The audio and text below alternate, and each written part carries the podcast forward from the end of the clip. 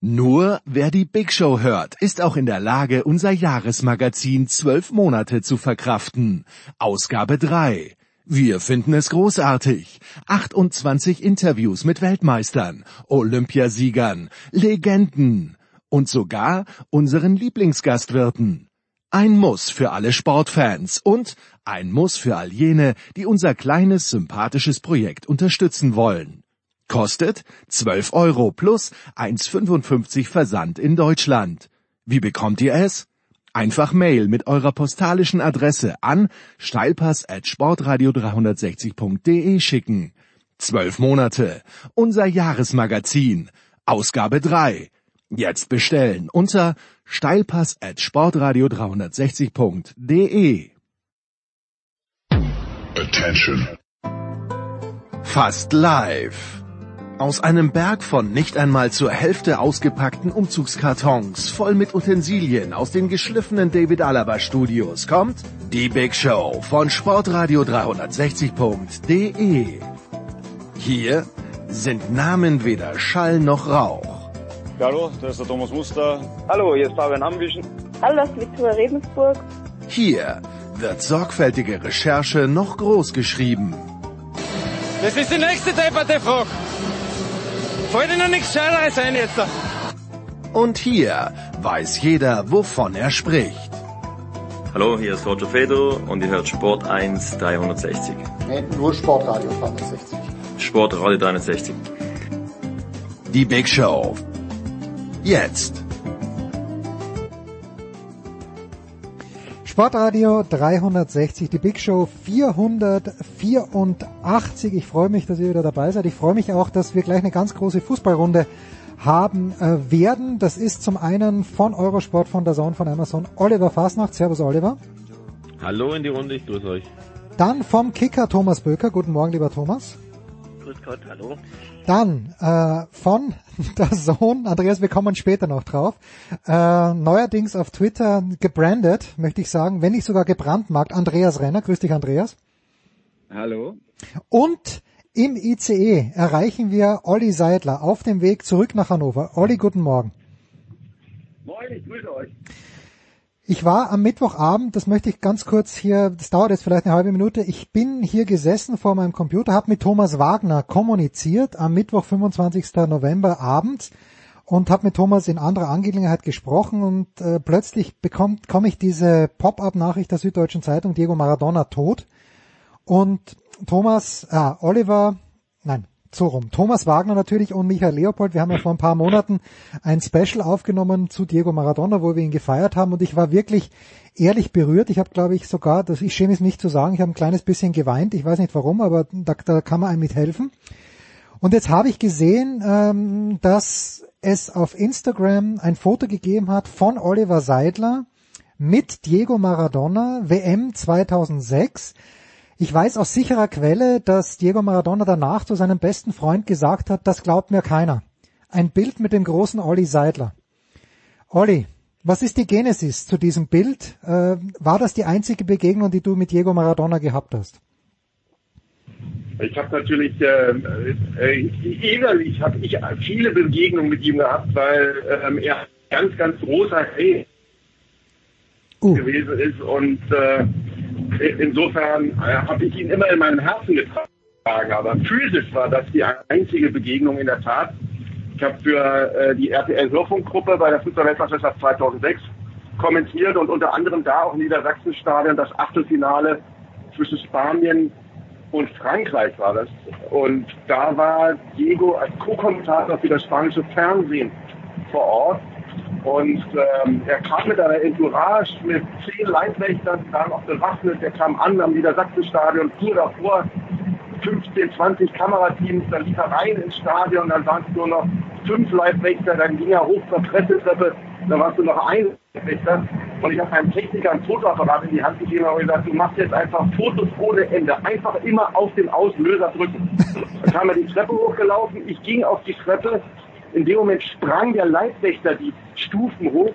Ich packte die Hand Gottes, drehte, schaute in die Kamera und dann entstand dieses Foto. Es gibt noch 14 weitere Fotos. Da sieht man, Igor ist völlig verhuscht. Was, was macht der da? Äh, ich bin völlig ähm, äh, verschleiert und äh, es ist alles verzerrt und, und es gibt ein Foto. Foto, das so aussieht, als wenn wir beide beieinander stehen und freundschaftlich uns die, äh, der Kamera zuwenden. Das war wirklich, also es war ein Zufallsfoto, dass dieses eine funktioniert hat. Und das war meine drei Sekunden Begegnung, meine physische, mein physischer Kontakt mit der Hand Gottes. Also das war die Geschichte dahinter. Ja, schön. Und ich, ich, ich kann nur noch mal zum, zum Unterstreichen, wie wichtig das, wichtig, äh, wichtig das für Oliver äh, sagen, dass es jahrelang, ich weiß nicht, ob es immer noch so ist, jahrelang das Hintergrundfoto auf seinem Sperrbildschirm am Handy war. ist, ist immer noch nicht die Familie, nicht der Hund, nicht die Eltern, es ist immer noch die nur. Wobei wir jetzt überlegen müssen natürlich, woher kennst du den Sperrbildschirm seines Handys, Andreas? Ja, weil ich schon öf, oft genug neben ihm gesessen habe, wenn unsere Handys da lagen und wenn dann ah, okay. im Handy passiert, sieht man halt, was auf dem Sperrbildschirm ist. Ah, ja, es ist äh, eine ganz traurige Geschichte. Es war irgendwo absehbar. Thomas, ich lehne mich jetzt ganz weit aus dem Fenster. Ich traue mich das zum Beispiel im Tennis nicht zu tun, dass ich sage, der größte aller Zeiten. Im Fußball traue ich mich das zu tun. Ich sage einfach, Diego Maradona war der größte Fußballspieler aller Zeiten. Auch, ich habe ein bisschen im Hinterkopf das, was Jan Age Fjörtoft am Mittwoch getweetet hat. Der meinte, dass in der besten Zeit von Maradona der Abstand zwischen dem besten Spieler der Welt und dem zweitbesten Spieler, wer auch immer das war, und das war ja keine schlechte Generation damals, so 88 mit den ganzen Holländern, genug Deutsche, aber der Abstand wäre nie größer gewesen. Bin ich verrückt, dass ich sage, Diego Maradona ist der beste Fußballspieler aller Zeiten gewesen, Thomas? Nee, da bist du nicht verrückt, also da würde ich nicht widersprechen. Ähm, ich würde allerdings sagen, dass solche, solche Vergleiche immer schwierig sind. Also ich zum Beispiel, ich habe Pelé nie äh, selber spielen sehen, ähm, auch Franz Beckenbauer nur noch, als er dann beim HSV war, also sprich in, den, in der Endphase seiner Karriere. Aber ich habe eben Maradona gesehen und ich habe jetzt äh, natürlich seit Jahren sehe ich Messi. Und äh, ich möchte gar nicht sagen, wer von den beiden besser ist oder so, darum, darum geht's nicht, weil das auch schwierig zu vergleichen ist. Aber was Maradona zu seiner Zeit gemacht und geleistet hat auf dem Platz, das war äh, auf, auf, auf äh, seine Art eben einzigartig und es war ähm, ja grandios. Ähm, in Erinnerung bleiben mir äh, vor allem äh, die Tore gegen England. Einmal dieser dieser Sololauf, ich glaube eines der sensationellsten Tore, das je äh, erzielt wurde. Ähm, und dann natürlich die Hand Gottes, ähm, wobei ich mir auch gestern nochmal überlegt habe, ähm, der hat halt dann damals gesagt, ja, das war die Hand Gottes und äh, bis auf äh, den, bis auf äh, in England war ihm da halt auch niemand böse. Andere wären äh, weltweit und ihre ganze Karriere dafür geächtet worden. Und bei ihm war es dann halt so, ja, das war die Hand Gottes und dann hat eben auch niemand mehr widersprochen und dann war eben dieses, dieses Handtor ein, ja, wurde zu einem regulären Tor dadurch erklärt. Und äh, ja, das hatte dann äh, auch wieder Charme und ähm, ja, woran ich mich auch erinnere, ist, als er mit Neapel in, in München gespielt hat, 1989. Die Mannschaft von Neapel lief sich warm und er ähm, tanzte im, im Mittelkreis zu live zu den Takten von äh, Life is Life, hat den Ball dabei jongliert und hat sich wenig um die anderen um ihn herum geschert und ja, hat dann aber äh, auch dazu beigetragen, dass Neapel, ich glaube, 2-2 gespielt hat und nach dem 2-0 im Hinspiel weitergekommen ist. Also ja, ein, ein genialer Fußballer einfach und ja, ein sehr, wie sich danach herausgestellt hat, nach der äh, Profikarriere dann vor allem ein sehr exzentrischer Mensch, um es dann auch nett auszudrücken. Aber ähm, all das, was danach war, glaube ich, äh, wird dann auch ähm, muss muss nicht das Thema sein, sondern einfach wie er als Fußballer war. Hm. Na gut, das war ja auch Darf schon. ich trotzdem? Ja, Oliver, bitte, bitte, ja, bitte, bitte, Oliver. Also ich schließe mich, mich den, natürlich den, also muss nicht das Thema sein, würde ich widersprechen. Ich finde schon, dass, dass wir trotzdem auch sagen müssen, dass das Thema, ein, dass ein Mann, der mit der Last auf seinen Schultern ähm, und dieser Freude am Fußball, die ihm zum Teil genommen wurde, die er sich zum Teil selbst genommen hat, äh, das ist aber auch ein Teil von, von Maradona. Und es ist auch ein Teil der Legendenbildung um Maradona. Gerade in Argentinien selbst ist natürlich auch sein Lebenswandel, seine Art zu leben, ist auch seine, sind auch seine, seine Themen zum Thema Drogensucht und ähnliche Dinge der Abrutsch, äh, das Abrutschen, das sind auch Themen, die dazugehören. Und ich finde, man sollte sie zumindest mal erwähnen. Und ähm, deswegen tue ich das jetzt an dieser Stelle, ohne aber natürlich am, am fußballerischen Denkmal von Maradona kratzen zu wollen. Ja, ich meinte damit auch mit nicht erwähnen oder dass das nicht das Thema sein soll, meine ich halt insofern, als dass man ja, dass die guten Erinnerungen in den Vordergrund stellen sollte und man man soll ja auch nicht schlecht über Verstorbene reden und äh, ganz ehrlich, wenn man das, wenn man da in die Tiefe gehen würde, äh, dann äh, ja, hätte man vielleicht den einen oder anderen Anhaltspunkt und das finde ich, das äh, wird jetzt äh, dem Anlass im Moment nicht gerecht. Das habe ich verstanden und trotzdem habe ich es aber gesagt, weil ich eben der Meinung bin, dass es zur Legendenbildung dazugehört und wir sprechen mhm. über eine Legende. Mhm. Also ich kann, und ich werde es heute sicherlich nicht zum letzten Mal tun, allen, die es interessiert, die Thematik nur empfehlen, diese Dokumentation von Asif Kapadia sich anzuschauen. Ich glaube, es läuft auf Amazon Prime, hat mir gestern jemand zugerufen. Ich habe sie auf DVD zu Hause. Es ist äh, aber wenn man diese Bilder aus Neapel gesehen hat, niemand, niemand kann unter solchen Umständen normal unter Anführungszeichen bleiben. Denn das war, es ist abartiger Wahnsinn gewesen. Meine, ich glaube, wenn, wenn wir jetzt dann auch darüber geredet haben, was mit ihm nach der Karriere passiert ist, man, man muss halt auch, ja, er ist nicht der einzige großartige Sportler, der Probleme hatte mit dem Übergang zum Leben nach dem Sport. Und wenn du der Beste der Welt warst und von allen auf ein Podest gestellt wurdest, äh, dann irgendetwas zu finden in deinem Leben, das das äh, dem auch nur annähernd nahe kommt, das, das geht halt einfach nicht.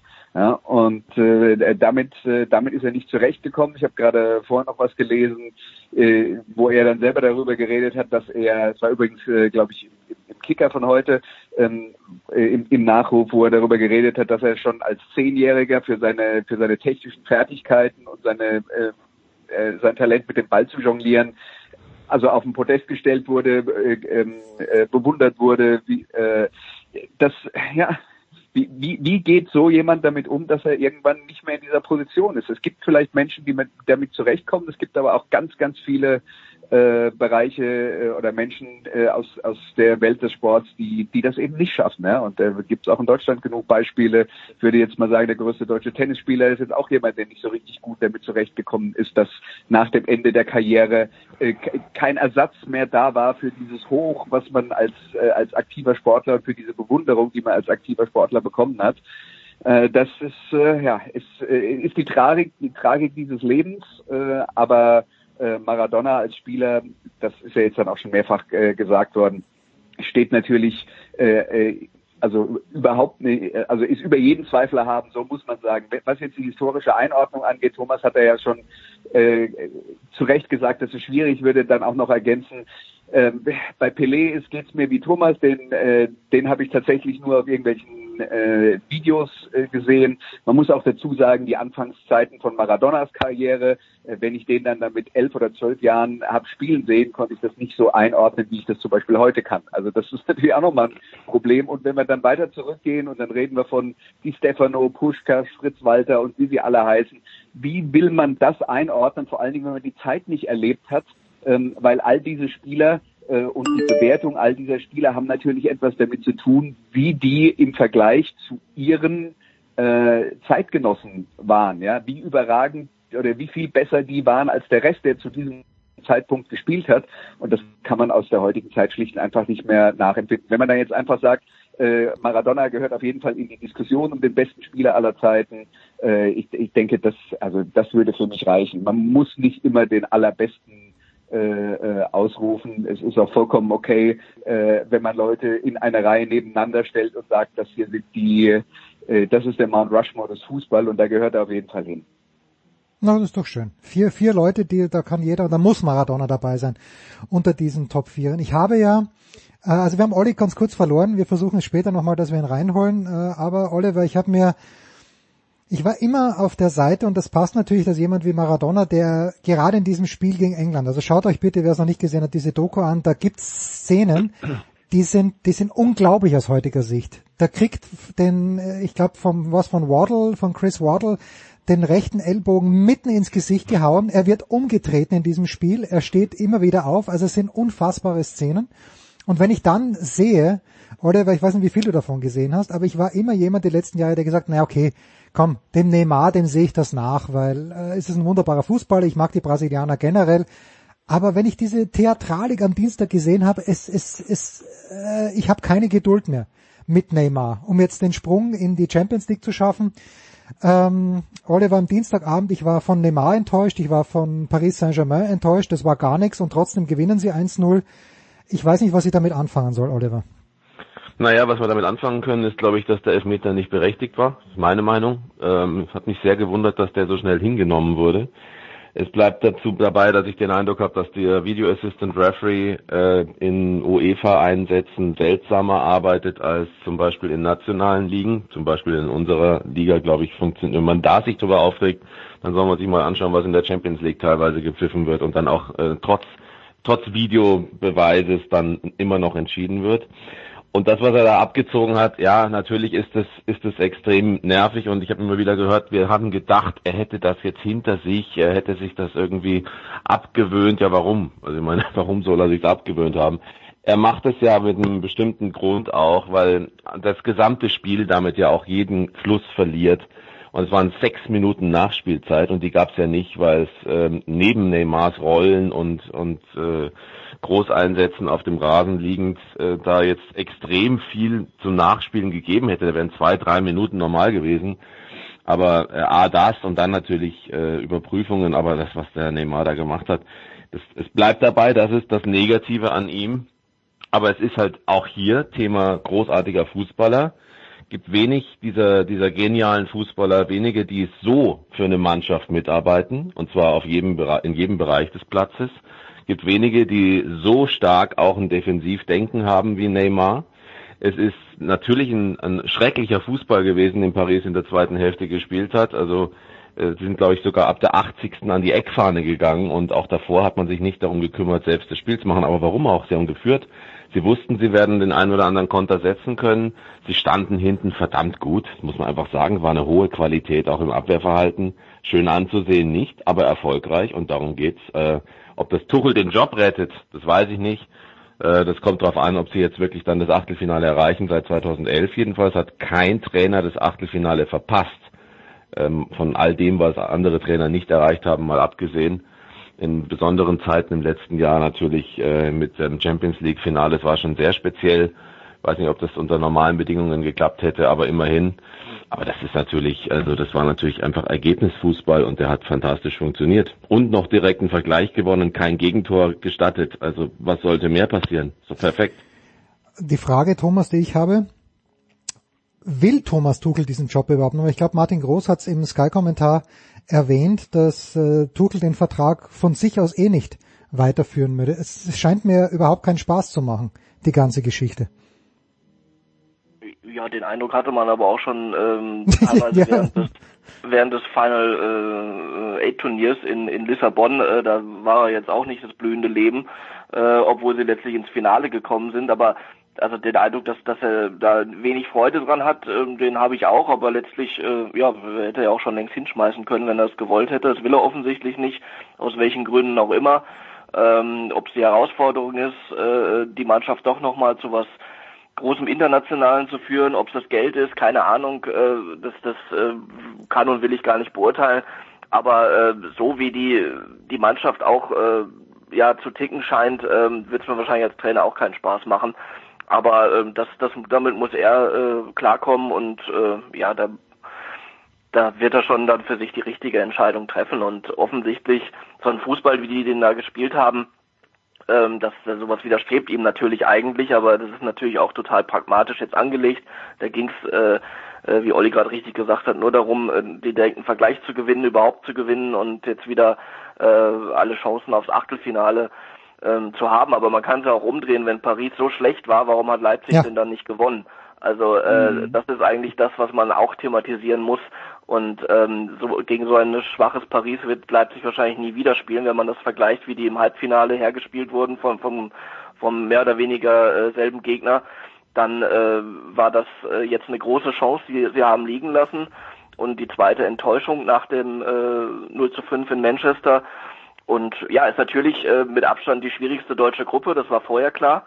Wobei äh, Gladbach ist natürlich auch sehr schwer mit mit Inter und Real, aber die beiden sind natürlich Paris und Man United sind natürlich, glaube ich, nochmal äh, in zusammen, glaube ich, auch ähm, äh, also richtig richtig gute Gegner, die Leipzig da ähm, nicht als Favoriten in der Gruppe erscheinen lassen, aber es wäre bis jetzt mehr möglich gewesen für Leipzig und das haben sie liegen lassen. Und ja, jetzt sind sie natürlich unter Druck in den letzten beiden Spielen, das noch äh, zu richten. Da bin ich mal gespannt, ob, ob ihnen das gelingt. Das wäre so meine Frage an dich gewesen, Andreas. Hat Leipzig zu wenig gemacht? Die Antwort scheint ja zu sein. Hat Leipzig zu wenig gemacht oder versucht? Darauf würde ich Nein sagen, ähm, weil wir reden ja jetzt schon davon, dass es ein Spiel ist, das Leipzig über weite Strecken unter Kontrolle hatte, ähm, in dem sie deutlich mehr Ballbesitz hatten. Das war natürlich auch ein bisschen äh, ähm, durch Paris äh, Gnaden, oder, weil die, die halt früh in Führung gegangen sind und sich dann aufs Verteidigen verlegt haben. Ähm, trotz, trotzdem ist aus Leipziger Sicht natürlich frustrierend, dass die Elfmetersituation, selbst wenn der Elfmeter unberechtigt war, die Situation haben sie ja selber herbeigeführt. Äh, dann haben sie ein Spiel wirklich kom komplett unter Kontrolle gehabt, äh, hatte man den Eindruck. Dann äh, haben sie sehr viel Ballbesitz in der gegnerischen Hälfte gehabt. Was sie nicht hatten, war irgendwelche Durchschlagskraft Richtung Tor. Äh, und dann muss man eben leider auch feststellen, dass zumindest für dieses eine Spiel, aber äh, wenn ich dann zurückdenke als Champions League Halbfinale, denke ich das dann eben leider auch. Wenn dann Situationen da waren, in denen man zum Abschluss gekommen ist, hat Leipzig das wirklich kläglich versiebt. Ob das Forsberg war, ob das Pausen war, da muss man schlicht und einfach sagen, dann sieht man dann halt noch einen Unterschied und man hat den Eindruck, weil man es eben schon öfter gesehen hat, ja, dass ein, sagen wir, ein Mbappé oder ein Neymar aus diesen Abschlusssituationen, die Leipzig hatte, mehr gemacht hätten. Jetzt muss man natürlich auch fairerweise dazu sagen, dass ein Mbappé und ein Neymar halt dann auch finanziell doch nochmal ganz andere Hausnummern sind als äh, Paulsen und Forsberg. Die sollten da auch besser sein, aber das ist genau der Punkt, wo sich der Qualitätsunterschied dann, ähm, äh, wo der Qualitätsunterschied dann sichtbar wird. Das war halt enttäuschend dass Leipzig also erstmals der Überlegenheit nicht viele Torgelegenheiten äh, erspielt hat und dass sie die, die da waren, äh, die immer noch gereicht hätten, um dieses Spiel eventuell zu gewinnen, wirklich sehr kläglich vergeben haben. Tja, und da also dieses Phänomen, was du ansprichst mit der mit der individuellen Klasse, das das kann man ja äh, heutzutage fast auf jedes Spiel übertragen. Ähm, wenn man bei Dortmund äh, jetzt mal zuletzt die Tore von Haaland abzieht, nehmen wir mal jetzt einfach nur in Berlin, wenn man äh, gestern den äh, Vergleich nimmt, ähm, Lewandowski, äh, Schoboschlei, ja, ja. ja, das sind einfach entscheidende Szenen, der eine, der eine macht ihn, der andere nicht. Äh, das genau. kann dann mal Glück sein oder Zufall oder wie auch immer in die eine oder andere Richtung auch. Aber wenn sowas konstant passiert, äh, das hin, im Hinspiel war Bayern ja auch nicht vier Tore besser als Salzburg. Äh, mhm. Aber äh, letztlich ste äh, steht unterm Strich in beiden Spielen zusammen jetzt 9 zu 3. Und äh, das ist natürlich deutlich, deutlich zu hoch. Ähm, aber es ist dann eben der individuellen Qualität einzelner Spieler, in dem Fall jetzt konkret gestern Neuer, Coman und Lewandowski geschuldet. Äh, und, und im Hinspiel waren es dann eben äh, ähnliche Protagonisten. Und ähm, bleibt äh, Salzburg trotz aller ähm, trotz aller äh, Qualität, die sie haben und, und auch äh, ansehnlichen und mutigen Spiels und so weiter, wenn es dann halt im Abschluss nicht passt, äh, ja, dann muss ich sagen, dann hat mir der Trainer, äh, der Jesse Marsch, dann insgesamt ein bisschen zu viel äh, gejammert und das Ganze dann halt so als völlig unverdient hat dastehen lassen. Aber aber im Fußball gibt's halt nun mal keine B-Note, äh, dann äh, wäre Man City schon seit Jahren Champions League-Sieger, sondern es gibt eben auch äh, andere Kriterien, äh, nämlich, wie Andreas gerade auch sagte, Durchsetzungsvermögen und so weiter. Und ja, wenn man im entscheidenden Moment muss man eben da sein oder man ist es nicht und dadurch werden Spiele ähm, entschieden, ein, einfache Bundesligaspiele, aber eben vor allem auch Champions League Spiele. Pause, Pause, Pause.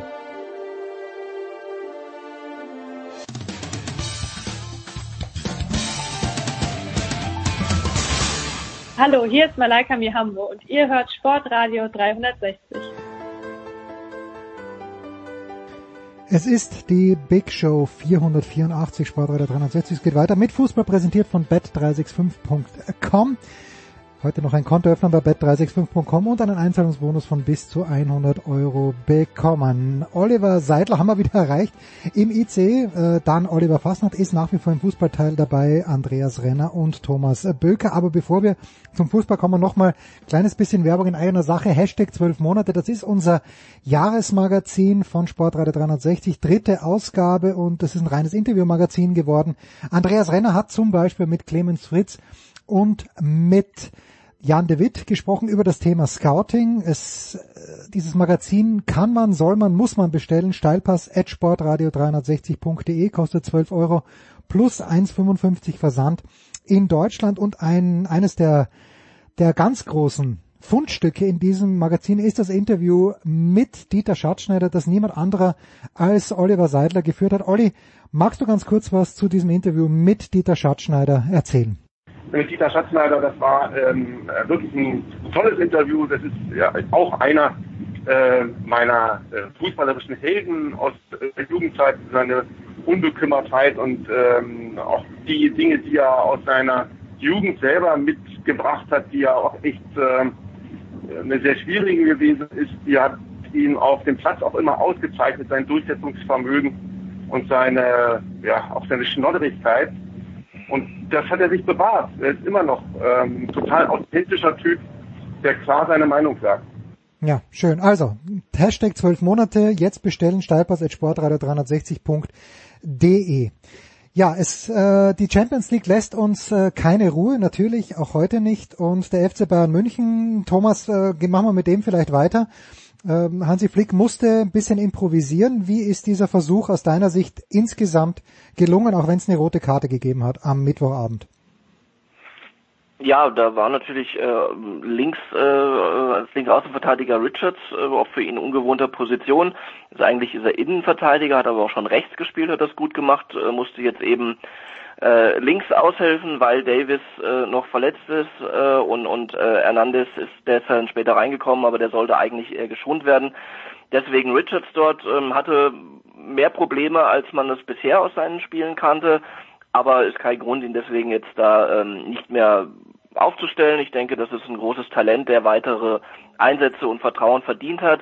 Rocker im Mittelfeld hat auch gute Ansätze gezeigt, sehr, sehr ballsicher, sehr passsicher. Ähm, natürlich nicht mit der Ausstrahlung eines Kimmich oder Goretzka, das ist klar, ähm, in seinem ersten gro äh, großen Spiel dort. Ähm, aber ähm, insgesamt ganz ordentlich, natürlich mit einer äh, dummen, weil absolut vermeidbaren gelb-roten Karte, also beide Karten äh, berechtigt und gleichermaßen unnötig. Und äh, ja, sowas ähm, kostet dann natürlich auch so ein bisschen dann Ansehen direkt äh, in der Mannschaft, beim Trainer, äh, in der Öffentlichkeit. Ähm, aber auch er hat äh, jetzt mal das rein fußballerische genommen, gezeigt, dass er durchaus da ähm, eine eine Alternative aus der zweiten Reihe sein kann, auch wenn ich jetzt niemanden sehe, den er da in der auf der Position äh, verdrängen könnte. Tja, die Bayern sind durch. Olli, aber eine Mannschaft, die eigentlich durch sein sollte, weil sie in Mailand sehr gut gespielt hat, zu Hause gegen Real Madrid sehr gut gespielt hat, aber immer noch ein kleines bisschen zittern muss, das sind die Gladbacher. What do you make of the Gladbacher, die gestern wieder hoch gewonnen haben gegen Schachtjor Donetsk, die liegen ihnen offenbar. Ich war gestern fast noch überraschter, Olli, als im ersten Spiel, weil äh, einmal kann man sie ja kalt erwischen, aber gleich ein zweites Mal, das war fast beeindruckend. Absolut, das zeigt mal wieder, dass über Kreuzvergleiche überhaupt gar keinen Sinn machen. Ähm, das zeigt auch diese Gruppe, die ja wirklich eine extrem anspruchsvolle ist. Also wenn man mal schaut, was für Mannschaften da sich qualifiziert haben, wie zum Beispiel unter anderem Ferencvaros Budapest oder vergleichbare Riegen, die eigentlich nicht in eine Champions League Gruppenphase von der Qualität her hineingehören. Da muss man sagen, dass diese Gruppe mit Inter Mailand, Real Madrid Straße, äh, der Borussia Mönchengladbach und Schachtja Donetsk wirklich eine, eine richtig anspruchsvolle Aufgabe ist. Und ähm, ich finde, die haben sich das verdient. Die beiden Siege, die sie eingefahren haben gegen Donetsk, die waren wirklich, das war, das war richtig stark, was sie fußballerisch abgeliefert haben. Aber das ist eben eine richtig enge Angelegenheit und da bist du noch nicht durch, selbst wenn du zweimal hervorragend performst. Das, wird dann eben in den Knackespielen gegen Inter und Real auch darauf ankommen, dass du bis zur allerletzten Sekunde auch der Nachspielzeit in der Lage bist, alles auf den Platz zu bringen und dann im Zweifel auch mal ähm, die Führung auch über die Ziellinie zu retten. Und insofern, ja, sind die noch nicht safe. Machen es aber gut. Andreas, in dieser Gruppe muss man nicht über, müsste man nicht über Mailand das Gleiche sagen, was man über Leipzig sagt. Das ist schon ein bisschen enttäuschend. Also Inter gestern, das war natürlich ein blöder Spielverlauf mit dem frühen Elfmeter, den sie bekommen haben, aber da ist Inter schon relativ enttäuschend in dieser Gruppe, finde ich. Das, stimmt zum einen. Äh, zum anderen muss man, glaube ich, auch ein bisschen sagen, das, was in letzter Zeit unsere Wahrnehmung von Inter geprägt hat, war die äh, Endphase der vergangenen Saison, als sie da in der Europa League teilweise überragende Leistungen gebracht haben. Ähm, äh, wenn man sich jetzt den kompletten Saisonverlauf von Inter in der vergangenen Saison in Italien anschaut im Vergleich dazu oder auch das, was jetzt zu Beginn dieser Saison passiert ist, muss, muss man halt sagen, das Niveau, das sie da im Sommer äh, hatten, das haben sie, daran haben sie nicht angeknüpft. Also weder jetzt in dieser Spielzeit noch war es vorher so. Also wir haben quasi den besten Moment erwischt in dieser Schlussphase der Europa League äh, von äh, Inter Mailand in den letzten, sagen wir mal, anderthalb Jahren. Äh, und äh, die sind dann vielleicht doch nicht ganz so gut, wie sie in der Schlussphase der Europa League aussahen. Ähm, es ist es ist natürlich eine, eine Mannschaft, die eine klare Handschrift trägt von äh, Antonio Conte und dann geht es immer darum, du hast eine Handschrift des Trainers, äh, die man erkennen kann. Es geht darum, einen Spielstil durchzusetzen. Aber kriegt man das immer hin und das kriegen sie halt tatsächlich äh, in, in den letzten Wochen und Monaten äh, eben auch nicht konstant auf den Rasen. Äh, da, da kann man dann sicher enttäuscht sein. Ist ja auch eine Mannschaft, die ähm, die äh, wirklich auch teuer äh, ergänzt wurde. Da denke ich dann auch so an Transfer von Hakimi, der als Außenspieler auf rechts für einen äh, Dreierkette-Trainer wie Antonio Conte eigentlich wie die Faust aufs Auge passen müsste. Äh, aber insgesamt äh, ist Inter durch diesen und viele andere Transfers eben nicht unbedingt besser geworden, als es in der Endphase der letzten Saison der äh, Fall war. Jetzt sind wir aber auch immer wieder an dem Punkt, das muss man dann auch mindestens einmal pro Sendung an dieser Stelle auch sagen, wir dürfen nicht vergessen, das sind Mannschaften, die haben eine äh, extreme Belastung gehabt durch dieses, durch diese Europapokal-Endturniere. Nach einer kurzen Pause ging es dann wieder in die Liga rein. Jetzt ist es extrem hektisch. Äh, ein Spiel jagt das nächste. Ähm, das kriegt nicht jeder gleich gut hin. Und man sieht bei allen Verschlag Preiserscheinungen. Ich würde auch sagen, ein paar der, der, der Leistung des FC Bayern, die nicht so souverän waren wie in der Endphase der vergangenen Saison. Jetzt würde ich auch darauf zurückführen. Vor allen Dingen muss mehr rotiert werden. Das sind alles Dinge, die da reinspielen. Da kann man enttäuscht sein von Inter Mailand. Aber ja, das Niveau von Inter ist halt nicht das, was wir im Sommer gesehen haben. Ja. Oliver, zu dieser Gruppe noch eine Anmerkung oder möchtest du äh, schon etwas zu den Dortmundern sagen, wo Haaland äh, nee, mit, mit nee, bitte, bitte, gerne bitte, was ja, bitte, zu, ja, zu ja, den klar. Bayern sagen, weil die haben wir jetzt ja super Ja. schnell abgehandelt. Okay, bitte. Ähm, ich würde ich würde mir nur wünschen, dass Alaba endlich mal sich Gedanken macht, wie es weitergeht, weil es ist eine Katastrophe, was der teilweise sportlich gesehen, was der da spielt für seine Verhältnisse. Ich kann auch überhaupt nicht verstehen, lieber Thomas, wie ihr dem eine 3,5 geben könnt im Kicker, weil äh, also ich meine, was hätte er denn bekommen, wenn die Fehlpässe, wenn die Unkonzentriertheiten zu einem Gegentor geführt hätten? Das würde mich mal interessieren, denn das ist ja momentan ganz deutlich. Alaba ist überhaupt nicht bei sich, der hat äh, große Probleme, macht Fehler wie ein Anfänger und hat scheinbar immer noch irgendeine Art von von Lobby hinter sich, die ihn immer wieder trotzdem aus der Kritik rausnimmt und das finde ich kann eigentlich auch nicht mehr so weitergehen, weil das waren schon echte Hämmer, die er da gestern schon wieder gebracht hat und nicht zum ersten Mal in den letzten Wochen. Also ich finde, es wird Zeit, dass er weiß, was er will. Also er hat beim Final Four äh, oder Final Eight äh, hat er übrigens genauso äh, viele Fehlpässe gespielt. Er hatte äh, Genau. äh, das das war damals schon äh, oder im August schon ähm, sehr sehr schwach für seine Verhältnisse und ähm, ja hat sich nicht wirklich seitdem jetzt gesteigert und ähm, ich weiß nicht, ob es daran liegt, dass er, ähm, dass, dass die Zukunft ungeklärt ist. Ich meine, ihm, er, kann ja letztlich nur als Gewinner aus der Situation hervorgehen, egal wo er letztlich bleibt oder oder oder hingehen wird oder sonst was. Ähm, da muss er sich ja eigentlich keine Sorgen machen äh, um irgendwas, sondern äh, er wird da äh, irgendwo einen, bei einem Topverein einen lukrativen Vertrag unterschreiben. Die Frage ist nur wann. Und ähm, dementsprechend äh, würde ich das jetzt mal nicht als als Alibi hernehmen für für seine Leistungen, äh, die wie gesagt schon auch während des Champions League äh, Endturniers dort äh, nicht besonders gut waren. Das war sie nicht, aber die Frage ist, kann er wirklich nur als Sieger hervorgehen?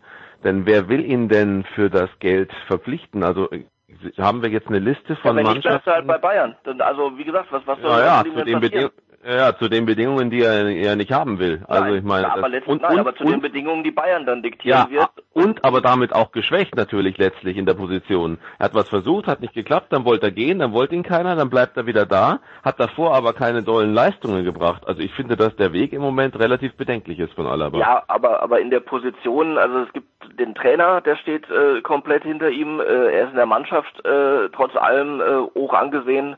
Also von daher die Position, die geschwächt ist, ist die öffentliche Wahrnehmung, das ist richtig, aber aber ansonsten glaube ich, äh, wenn er das ausblendet und das äh, tut er jetzt dann schon seit Wochen, weil sonst hätte er sich ja mal entschieden schon, ähm, der, der will sich nicht entscheiden, weil die Öffentlichkeit das erwartet oder fordert, sondern weil wenn er das meint und äh, ja natürlich äh, wenn er bei Bayern bleibt, dann nicht mehr zu seinen Bedingungen offensichtlich. Das, äh, darauf würde, würde es dann hinauslaufen, aber das ist dann trotzdem nicht das Schlechteste, was einem passieren kann. Seid mal froh, dass ihr nicht die Spiele der österreichischen Fußballnationalmannschaft gesehen habt, weil das war ein, ein Offenbarungseid spielerischer Art, auch von Alaba. Auch gesehen. Hab ja, ich auch. also auch, ja. das war die gleiche Katastrophe. Da ist kein Pass Ja, angekommen, niemand wusste, also außer Franco Foda vielleicht und Alaba selbst, auf welcher, welcher Position er eigentlich spielt. Aber das war dem Alaba irgendwann, hatte ich den Eindruck, auch wurscht, dann war er überall am Platz und äh, also es war leider, leider nicht gut. Andreas, die Dortmunder, ohne Erling Haaland, mit Erling Haaland, äh, es macht Spaß, irgendwie dem Jungen zuzuschauen, aber ich habe den Eindruck, Augen zu, er trifft den Ball, der Ball geht ins Tor. Wie wird das so weitergehen, Andreas? Die hat, glaube ich, im Schnitt mehr Tore gesch geschossen, als er Matches absolviert hat, sowohl in der Champions League als auch in der Bundesliga. Ja, also ich meine, was den Schnitt angeht, das ist ja, äh, das ist ja ein, äh, ein Niveau wie Messi und Ronaldo in, äh, in absoluter Topform, dass man äh, im Prinzip in jedem Spiel im Schnitt ein Tor schießt oder sogar ein bisschen mehr. Ähm, wird das so weitergehen? Jetzt würde ich sagen, meine Erfahrung sagt mir eigentlich, dass Mittelstürmer im Lauf ihrer Karriere eigentlich eher besser werden als schlechter, weil gerade was die Abschlusssituationen angeht. Ähm, da muss man aber auch ein bisschen dazu sagen, Haaland ist einer, der lebt von seiner Physis, lebt aber auch von Geschwindigkeit in Verbindung mit Physis. Ähm, es ist vorstellbar, dass es Situationen geben wird in der Zukunft, wo die Geschwindigkeit nicht mehr so da ist. Es ist vielen guten Stürmern äh, im Laufe ihrer Karriere passiert, äh, zum Beispiel nach Verletzungen. Äh, da muss man dann äh, lernen, äh, anders ähm, seine Zweikämpfe zu gewinnen. Das haben einige geschafft, andere nicht. Bei Haaland würde ich sagen, sind die Voraussetzungen gut, äh, weil, weil er eben wirklich diese unglaubliche Physis hat, mit der er sich durchsetzen kann. Äh, das heißt, er könnte auch, äh, wenn man, er könnte auch so spielen wie ein, sagen wir, Lukaku, der jetzt nicht so den ganzen, ganz großen äh, Top-End-Speed hat, äh, aber könnte den Körper ähnlich effektiv einsetzen. Also bei Haaland sehe ich ehrlich gesagt nicht, dass das, äh, dass das nachlässt. Ich könnte mir sogar vorstellen, dass es im Schnitt eher noch ein bisschen besser wird. Das hat dann aber natürlich auch ein bisschen was damit zu tun, was von der Mannschaft er spielt, in was für Abschlusssituationen äh, sie ihm bringen. Der bringt natürlich eine ganze Menge mit, aber ein Mittelstürmer ist halt fast mehr als jeder andere auf dem Fußballplatz äh, eben auch davon abhängig, was äh, andere für ihn kreieren. Und wenn die Mannschaft da um ihn herum nicht so gut funktioniert, wie das jetzt gerade in Dortmund der Fall ist, dann werden auch seine Zahlen runtergehen. Aber ist nicht die allgemeine Lehrmeinung, äh, Thomas, dass, man, dass sich die Verteidiger eben früher oder später auf jemanden einstellen? Nämlich auch auf Haaland. Aber jetzt wäre eigentlich, er ist nicht ganz ein Jahr da, aber eigentlich sollten wir schon wissen, wie er spielt. Wäre es nicht an der Zeit, dass die Bundesliga-Verteidiger zumindest oder die Bundesliga-Trainer zumindest wüssten, wie man es gegen Haaland anlegt? Ich glaube schon, dass die es theoretisch wissen, aber ähm, trotzdem, wie, wie, ja, wie, wie soll man den stoppen? Also wenn der auf dich zuläuft oder immer wieder zwischen die äh, Innenverteidiger äh, sich stiehlt und und und äh, mit und ohne Ball äh, völlig egal. Er, er hat die richtigen Laufwege, er hat, er hat das Tempo, er hat das Timing und ähm, magst das jetzt gerade so gesagt haben, Augen zu und der Ball ist drin. Das ist das Gegenteil, äh, wenn man genau hinschaut, der Fall, nämlich der vor jedem Torschuss äh, nimmt er den Kopf nochmal hoch und und und äh, schießt ganz bewusst ins kurze Eck, ins lange Eck, hoch, flach. Das ist alles, das hat alles Sinn und Verstand, was der macht und äh, Deswegen, äh, ich würde jetzt nicht nie zu irgendjemandem sagen, warum hast du den Holland nicht gestoppt? Also das würde ich jetzt keinem vorwerfen, äh, weder einem Abwehrspieler noch einem gegnerischen Trainer. Ähm, von daher, äh, da gibt's theoretisch tausend Möglichkeiten, den zu stoppen. Aber äh, wenn er wenn er so drauf ist und wenn er so im Fluss ist, dann ähm, dann ist es schwierig und deswegen ist das Rezept, wie man ihn quasi aus dem Spiel nehmen kann, kann nur sein, indem man die Zuspieler auf ihn verhindert.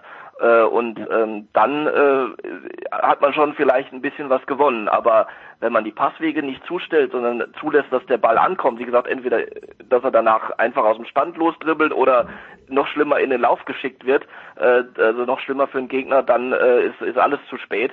Und von daher äh, müssen, muss eher das Zentrum dann so zugestellt werden, dass er gar nicht erst an den Ball kann, weil sonst ist es zu spät. Ja. Würde ich hundertprozentig zustimmen und ich meine, das, das ist halt wirklich der, der entscheidende Punkt, diese Kombination aus Speed und Power. Wer hat das denn sonst noch? Ja, da, da sinnieren wir kurz drüber. Oliver Fasnacht wird uns für den Tennisteil erhalten bleiben. Oliver Seidler haben wir endgültig verloren, wie er mir gerade per SMS geschrieben hat. Von Thomas Böker verabschieden wir uns dankenswerterweise. Andreas, äh, du bleibst noch hier. Na, wir machen es gleich jetzt, weil Nikola vergisst das ja gerne. Musikradio 360 am Sonntag um 12 Uhr. Andreas, wer wird dein Gast sein? Ja, wir haben äh, Julia Scholz zu Gast, die äh, früher ihren eigenen äh, Podcast hatte äh, namens Plattenteller. Das war eine Mixtur aus Musik und Kochshow und äh, diesmal reden wir mit ihr aber vor allen Dingen über Musik und vielleicht am Rande über Kochen. Äh, ich hoffe schon auf ein, zwei fantastische Rezepte. Ja, wie gesagt, ja, Oliver. Da kann sie, kann sie dir bestimmt weiterhelfen. Ja, ich hoffe. Also Oliver ist am Ende der Sendung noch dabei. Von Thomas verabschieden wir uns. Äh, vielen, vielen Dank, Thomas. Andreas ist zum NFL-Teil auch gleich nach einer kurzen Pause noch am Start.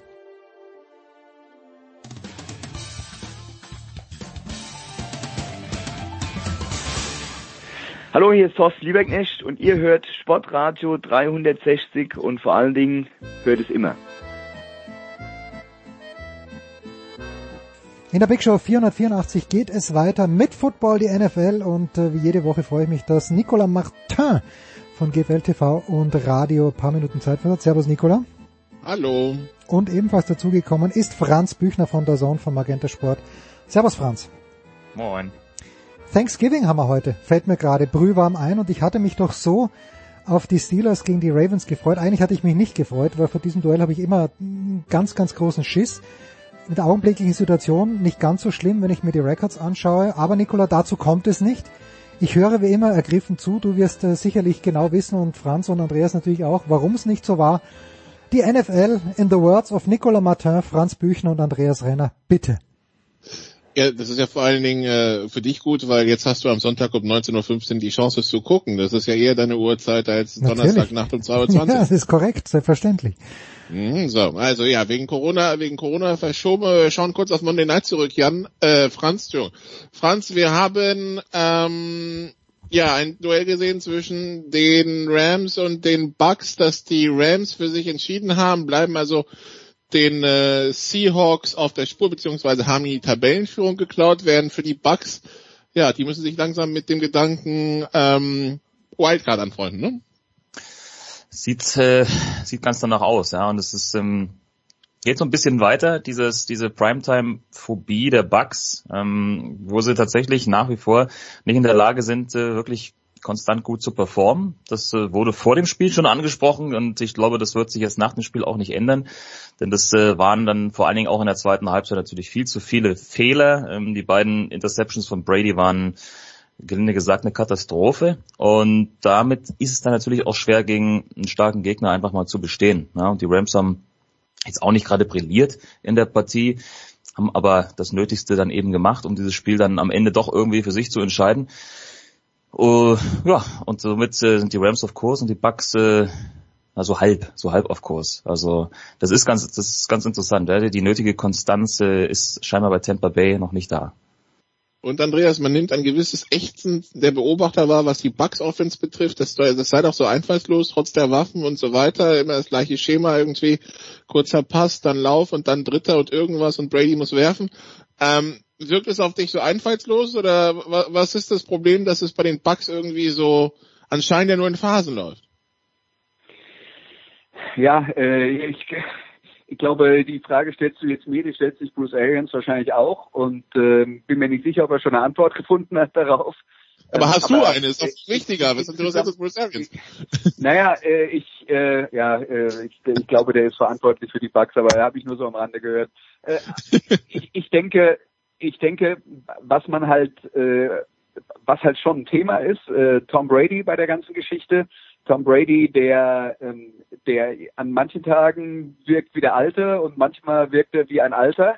Äh, ich glaube aber, dass dass äh, jetzt, äh, also viele der Probleme tatsächlich darauf zurückzuführen sind, äh, was man schon länger weiß äh, ähm, über ihn, nämlich äh, er ist halt ein Pocket Passer und das gilt für alle Pocket Passer wenn du den Druck durch die Mitte machst und äh, sie haben keine saubere Plattform, von der sie von der sie äh, werfen können, äh, dann, dann wird's halt schwer. Und wenn seine, seine Guards und seine Center ihm nach hinten gedrückt werden in, äh, vor, vor die Nase und er soll dann noch den Schritt nach vorne machen und einen Pass werfen, dann hat er damit genauso viele Probleme wie jeder, jeder normalsterbliche Quarterback auch. Und äh, Brady ist halt äh, im Moment einer, der in, in manchen Spielen überragend wirkt, in anderen Spielen dann eben doch sehr normalsterblich.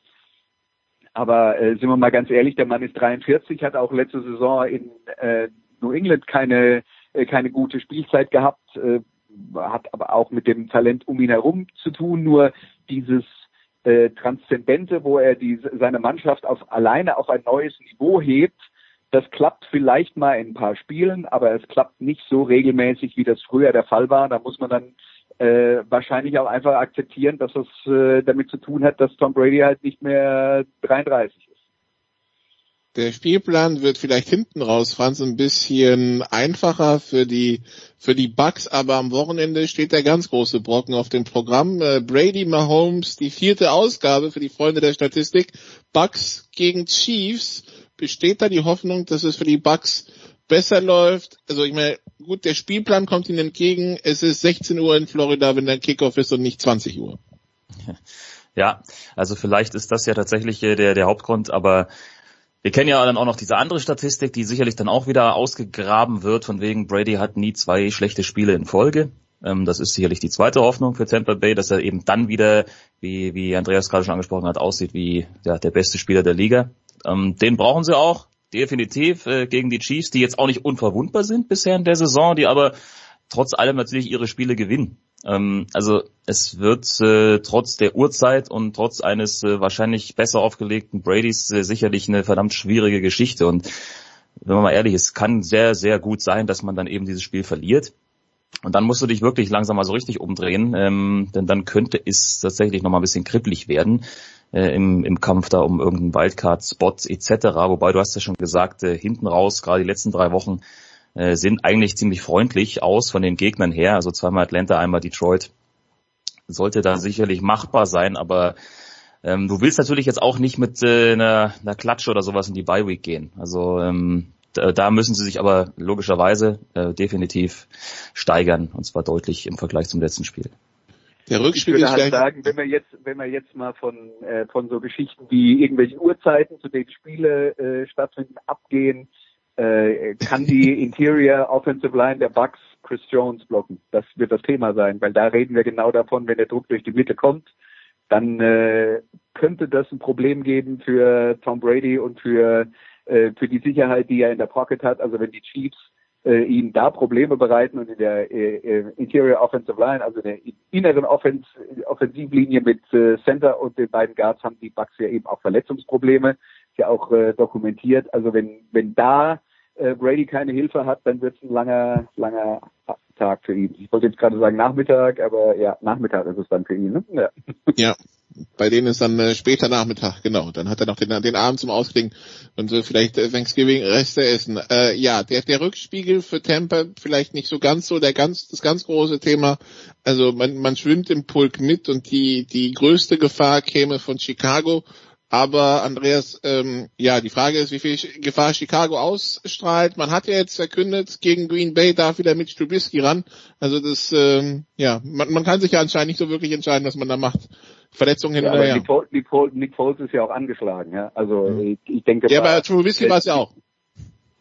Ja, aber der kommt dann möglicherweise von seiner Verletzung zurück und äh, Foles ist äh, wahrscheinlich in einem schlechteren Zustand äh, physisch gesehen, ich äh, habe das jetzt nicht so interpretiert, dass die, äh, dass die Bears jetzt sagen, Foles war so schlecht, wir bringen jetzt einen neuen Starter, auch wenn man das argumentieren könnte. Aber äh, womit die Bucks und äh, Quatsch, womit die Bears und äh, auch ihre Fans halt leben müssen. Und das ist keine Überraschung, weil das wussten wir vor der Saison auch. Sie müssen halt mit zwei unperfekten Lösungen auf der Quarterback-Position leben, was der äh, was den Möglichkeiten, die dieses Team hat, wenn wir Richtung äh, Playoffs schauen, halt äh, doch äh, doch äh, ganz klar Grenzen setzt äh, nach oben. Und wenn die, also ich wäre überrascht, wenn die Bears in die Playoffs kommen. Wenn die, wenn die Bears in die Playoffs kommen, sehe ich nicht, dass es da, ähm, ich meine, da, da kann man mal ein Spiel gewinnen, aber mehr ist da nicht drin. Und ich bin mir auch nicht sicher unter den Voraussetzungen, wie in Chicago äh, derzeit herrschen, auch mit der Qualität der Spieler um ihn herum, ob da ein Nick Foles tatsächlich in der Lage wäre, äh, einen, einen Run hinzulegen, wie er das ja in seiner Karriere schon geschafft hat mit den äh, Philadelphia Eagles, äh, sehe seh ich ehrlich, ehrlich gesagt nur sehr undeutlich. Also das ist dann alles Sonntagsprogramm, äh, wie gesagt, Pittsburgh gegen Baltimore, verschoben auf Sonntag 1915. Ähm, erstmal seit den 60er Jahren mal ein Kickoff 1915, damit schafft es auch eine NBC mal in die Red Zone. Äh, und äh, dafür haben wir heute Abend zwei Spiele, 18.30 ähm, ja, wenn, wenn Sie den Podcast hören, dann wahrscheinlich geht's gerade los. Äh, Detroit gegen Houston und dann äh, Franz, und äh, da werden wir alle ganz gespannt drauf schauen, das Spiel um die Tabellenführung in der NFC East, 3-7 Dallas gegen 3-7 Washington. Wir, wir, wir haben es uns erträumt, die NFL macht's möglich. Ja, das ist doch mal Thanksgiving, wie man es wie äh, haben wollte. Nur Teams, äh, die mehr verlieren als gewinnen. Gut, ähm, dass das eine verschoben wurde, das äh, war natürlich so nicht geplant. Ja, äh, wird, äh, wird aber immerhin hast du da, du hast ja schon gesagt, ein bisschen was Reizvolles im zweiten Spiel. Ähm, zumindest mal vorübergehende Tabellenführung in der NFC East, das äh, ist doch mal nicht so schlecht. Da geht's Richtung Playoffs, verdammt nochmal, das ist doch klasse. Wobei es ja eh äh, großartig ist, dass diese ganze Division mit äh, allen Teams und drei Siegen da irgendwie unterwegs ist. Also das verspricht doch was bis zum Saisonende wahrscheinlich, ja. Da wird immer so draufgeschlagen, aber letztendlich bietet sie uns wahrscheinlich mit die größte Spannung, neben vielleicht der NFC West. Wenn auch auf anderem Niveau. Aber ist Spannung alles, Andreas? Du, Spannung ist schon mal, wenn man sich ein Footballspiel anschaut, äh, ist schon mal nicht schlecht zu haben, würde ich sagen, ja. Äh, weil äh, ist, äh, ich, ich wundere mich immer, also beziehungsweise ich schaue nicht sehr gerne irgendwelche Spiele, die zur Halbzeit 35-0 äh, stehen. Beziehungsweise, äh, lass mich mal so sagen, ich schaue die dann nicht zu Ende. Das, die, die äh, Konsequenz, die ich daraus ziehe. Es, äh, ja, es, die Situation ist halt so, wie sie ist. Wir wissen, wie die Regeln für die Playoff-Teilnahme sind, dass der Divisionssieger halt äh, automatisch qualifiziert ist. Äh, dafür gibt es Gründe. Das hier wäre jetzt dann mal ein Beispiel, äh, dass, dass es auch Gründe gibt, die die andere Richtung zu argumentieren und eben äh, nicht die Divisionssieger dann auch noch automatisch auf einen der vier äh, ersten äh, Plätze zu äh, ranken und dem dann auch noch ein Heimspiel zu geben. Aber gut, das sind äh, Diskussionen, die werden seit äh, Jahrzehnten immer wieder geführt. Ähm, letzten Endes ist jetzt halt so, äh, die Situation muss man annehmen und dann muss man natürlich auch sagen, es ist Thanksgiving und dass Dallas da ein Heimspiel hat, das ist halt so. Ja? Und das, das Detroit ein Heimspiel hat auch, ja. Genau, dass Detroit ein Heimspiel hat. Es gab ja viele Jahre, in denen die Spiele von Detroit dann eher immer so waren auf dem Papier und die von Dallas dann die richtigen Kracher im Sinne von da zwei richtig gute Mannschaften gegeneinander gespielt. Jetzt spielen halt zwei nicht so gute Mannschaften gegeneinander, äh, aber mit der äh, äh, mit der Karotte vor der Nase baumeln, dass es um den Divisionssieg geht und dass man sich so für die Playoffs qualifizieren kann, indem man eigentlich nichts verloren hat. Aber gut. Gut, dann müssen wir aber noch den Producer irgendwie äh, ja, können wir ihm Sicherheit geben? Also kann der heute Abend beherzt in den Truthahn beißen oder muss er Magengeschwüre haben bis Sonntag, was äh, das Spiel gegen die Ravens angeht? Also die Steelers würden mit einem Sieg sich schon für die Playoffs qualifizieren. Das wäre mit die früheste Qualifikation überhaupt und äh, sie würden die Ravens endgültig aus dem Divisionsrennen ausschalten, wobei es jetzt schon sehr, sehr schwierig aussieht für die Ravens. Aber wir wissen auch, Steelers Ravens, das ist nicht immer nur Football, das ist auch eine gewisse Rivalität und dementsprechend auch immer ein bisschen unvorhersehbar, ne? Ja, das stimmt auf jeden Fall. Äh, auf der äh, anderen Seite muss man jetzt halt sagen, wenn es um die Beruhigung des Producers geht, ähm, da tue ich mir, da tue ich mir jetzt schwer, weil äh, zum einen es ist die NFL und in der NFL äh, sind gerade diese Divisionsduelle äh, wirklich schwer äh, berechenbar. Auf der anderen Seite äh, ist natürlich ein großer Teil der Wahrheit, wenn wir das jetzt mit der letzten Saison vergleichen. Äh, die Pittsburgh Steelers sind inzwischen deutlich besser als in der vergangenen Saison. Die Baltimore Ravens sind deutlich schlechter als in der vergangenen Saison. Deswegen ist Pittsburgh natürlich Favorit. Ähm, aber äh, Baltimore kann einem, kann einem auch jede Menge Probleme bereiten, gerade mit der Defense. Die Offense haben viele andere Gegner äh, inzwischen ziemlich gut im Griff. Da wären äh, größere äh, Umbauarbeiten, glaube ich, gefordert. Äh, am Ende dieser Saison, mitten in der Saison, wird es wohl nur so in Häppchen gehen. Aber äh, ich könnte mir vorstellen, dass, äh, dass es halt so ein Klassiker wird, wie wir ihn zwischen Pittsburgh und Baltimore kennen. Ja? wir gehen mit 3 zu 3 ins vierte Quarter, weil äh, beide Defenses dominieren. Und wie gesagt, eine Prise Aggression dürfte auch dabei sein, Jens. Also bitte den Truthahn nicht in den Fernseher feuern. Ja, über den Truthahn wird später noch zu sprechen sein. Wunderbar, meine Herren, wir freuen uns. Also heute Abend schon. Ich weiß gar nicht, überträgt der Zone die Spiele, Franz? Ist heute, ist heute schon NFL auf der Zone? Ja, das frühe Spiel wird da laufen, also Detroit Houston. Oh, ja, das schmerzt natürlich. Doppelt und dreifach. Ja, gut. Äh, Franz, was wirst, du, was wirst du uns am Wochenende, womit wirst du uns begeistern an diesem Wochenende? Ja, also ich äh, setze mich ins Auto und fahre nach Sachsen am äh, Samstag nach Zwickau zum Drittliga-Kracher gegen Magdeburg und am äh, Sonntag in Dresden zum DEL2-Spiel gegen Ravensburg. Für Magenta Sport ist das beides. Das ist beides für Magenta Sport, genau. Ähm, jetzt hat ähm, ähm, von Andreas, Andreas, von dir verabschieden wir uns gerne. Du musst los, ich weiß. Aber nur ganz kurz noch. Äh, der Coach der 60er München hat neun Punkte ausgerufen. Jetzt sind es insgesamt zwei geworden in den ersten beiden Spielen. Vielleicht wären es im besten Fall noch fünf für diese drei Spiele hintereinander. Sitzt er noch sicher im Sattel, Franz? Michael Kölner? Ja. Definitiv. Schon. Ich meine, ja, ja, klar. Also was diese Mannschaft seitdem er das Amt übernommen hat, da durchaus imstande ist zu leisten, das ist schon äh, beeindruckend. Und nur weil jetzt vielleicht mal diese kurzfristige Zielsetzung verfehlt wird, äh, wird man da wird man da nicht dran sehen. Okay, das wollte ich noch wissen. Danke Nicola, danke Franz, danke Andreas. Kurze Pause in der Big Show 484.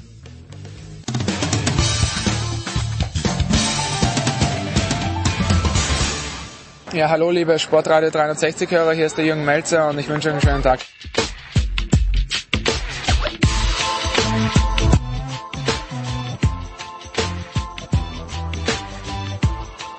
Sportradio 360, die Big Show 484 und es geht weiter mit dem Motorsport, mit den beiden Stefans, mit Stefan Ehlen, motorsport.com. Grüß dich Stefan. Servus. Und äh, mit Stefan der Boys Heinrich von Motorsport TV und wo er sonst überall noch sein, sein Wesen treibt. Nicht sein Unwesen, sein Wesen treibt. Grüß dich, der Voice. Das ist eine Definitionsfrage, ob Wesen oder Unwesen, aber äh, Aloha, genau. Ja, also auch an dieser Stelle der Hinweis auf unser Jahresmagazin Hashtag 12 Monate, äh, Steilpass at Sportradio 360.de, da kann man es bestellen, denn sowohl Stefan Heinrich als auch Stefan Ehlen haben Großes geleistet, große Interviews gemacht. Stefan Heinrich mit Heinz Kienegartner, Motorsport, Motocross-Legende und bei KTM ganz, ganz dick im Geschäft und Stefan Ehlen mit DTM-Legende, aber ich glaube, äh, Matthias Ekström ist auch in anderen, anderen Klassen mittlerweile, hat Legendenstatus erreicht, also unbedingt bestellen und äh, lesen.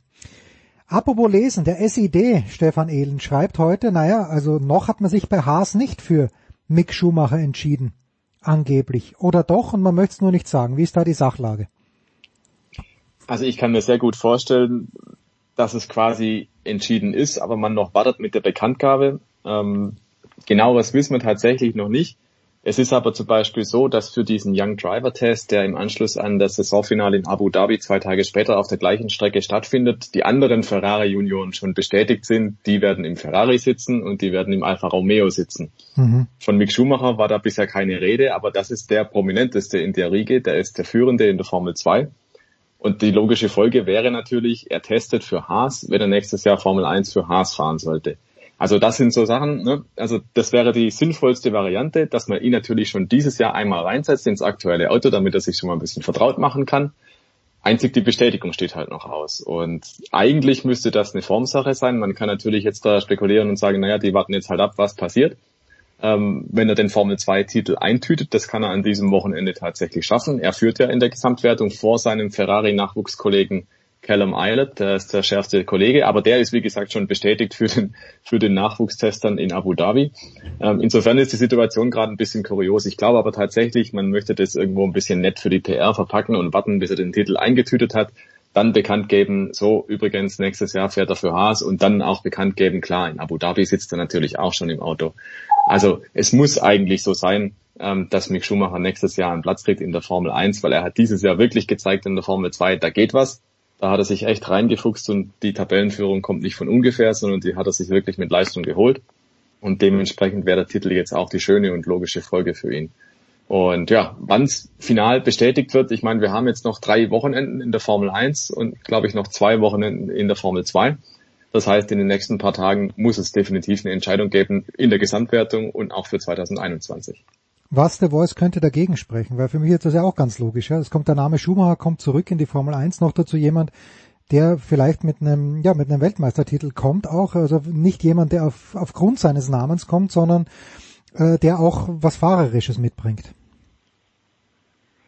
Ja, auf jeden Fall. Also spricht eigentlich nichts dagegen. Ich gehe davon aus, genau wie Stefan es definiert hat, dass man sich da einen, einen PR-Termin besonderen rausgewählt hat. Ähm, bisher war es immer so, dass die Informationen über Mick deutlich vor den anderen äh, Fahrern kamen, die für den Young Driver Test zum Beispiel zur Verfügung gestanden, die äh, mögliche Kandidaten für ein Formel 1 Cockpit in den nächsten ein, zwei, drei Jahren waren, dass man jetzt wartet. Das ist wohl eine Absprache ganz offenbar zwischen der Ferrari Driver Academy, äh, dem Schumacher Management rund um Sabine Kehm und ganz offenbar dem Team von Gene Haas.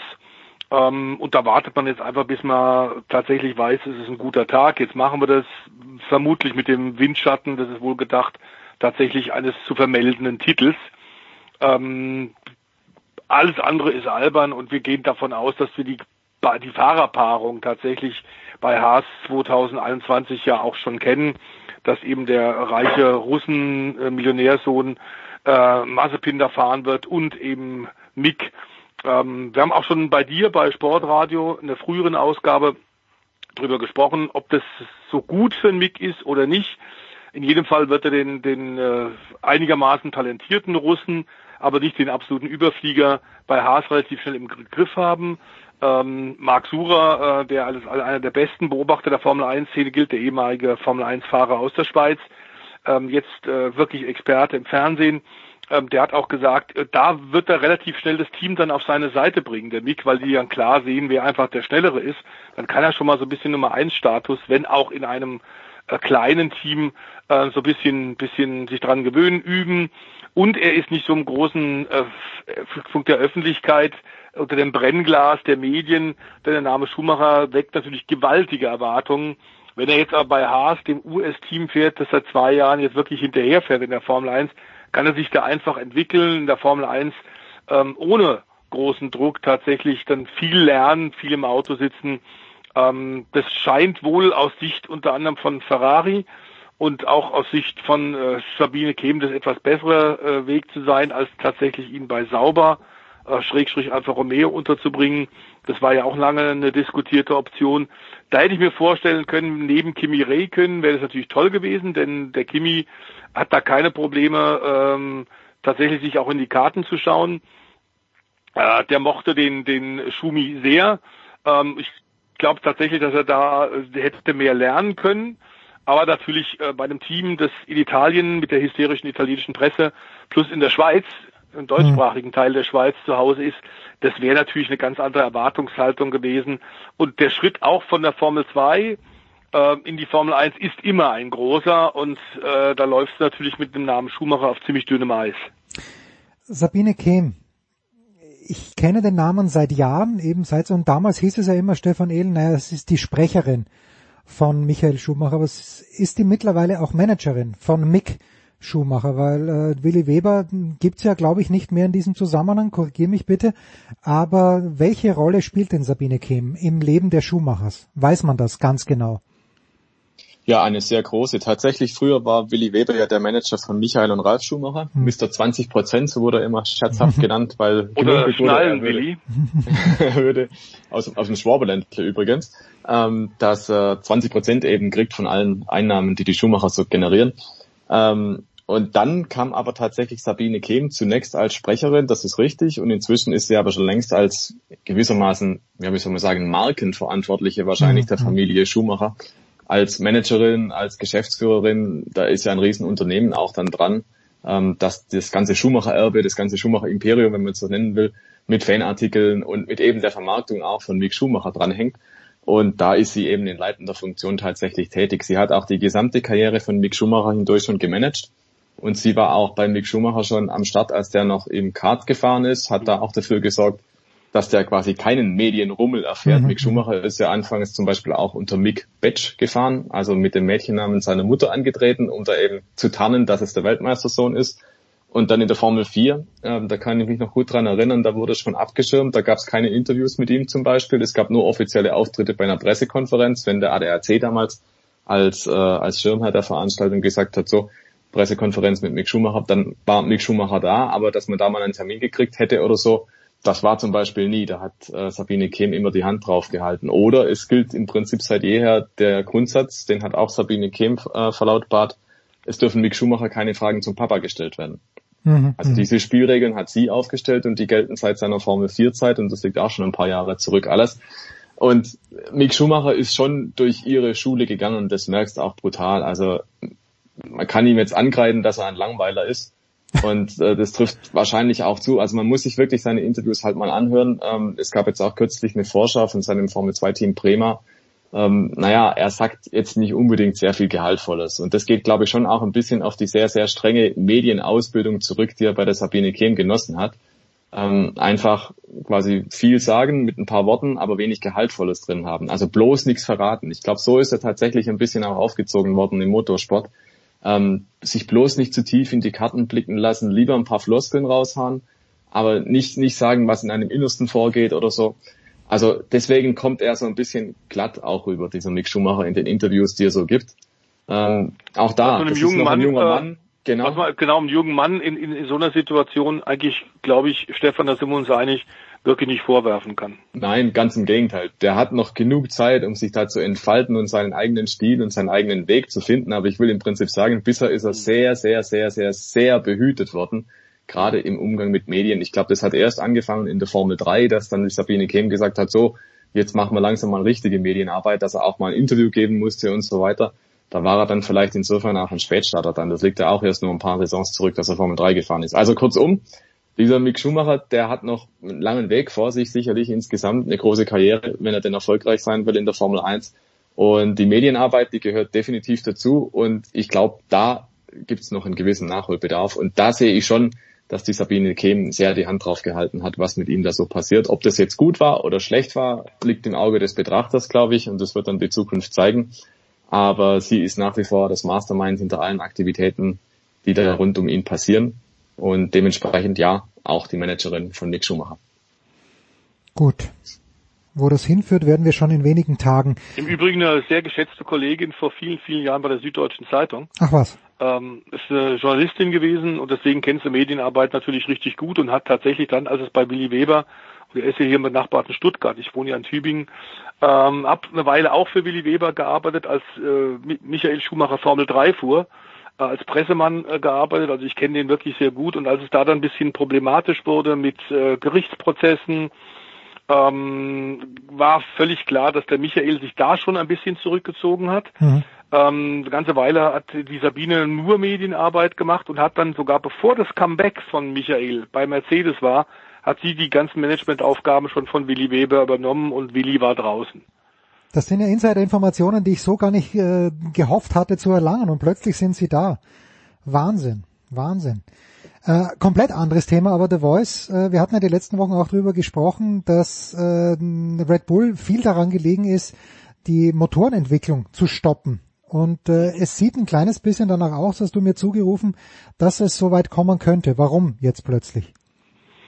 Ja, unter anderem aus dem, aus dem gewaltigen Kostendruck, der natürlich in Corona-Zeiten und in Zeiten der Umwälzung der Autoindustrie klar äh, auch auf die Königsklasse Auswirkungen hat. Ähm, die müssen alle wirklich rechnen. Ähm, und klar ist, dass jetzt auch, und das hat, finde ich eigentlich, äh, die Liberty Media, da kann, würde ich ganz gerne noch Stefans Meinung zu hören, ähm, tatsächlich auch richtig gemacht hat, jetzt intensiv zu pushen mit Ross Braun äh, als, als Sportdirektor, dass man gesagt hat, wir müssen, müssen diese ausufernden, exorbitanten Jahresbudgets der Top-Teams, wir müssen es einfach kürzen, weil es gleichzeitig bedeutet, wir haben im Grunde eine Vorhersehbarkeit der Rennen. Es gibt keine Ausfälle mehr. Es wird alles endlos auf Prüfständen bei Computersimulationen vorher getestet. Und das Überraschungsmoment, was es ja in den 80er, 90er Jahren durchaus in der Formel 1 noch gab, ähm, das ist eigentlich komplett weg.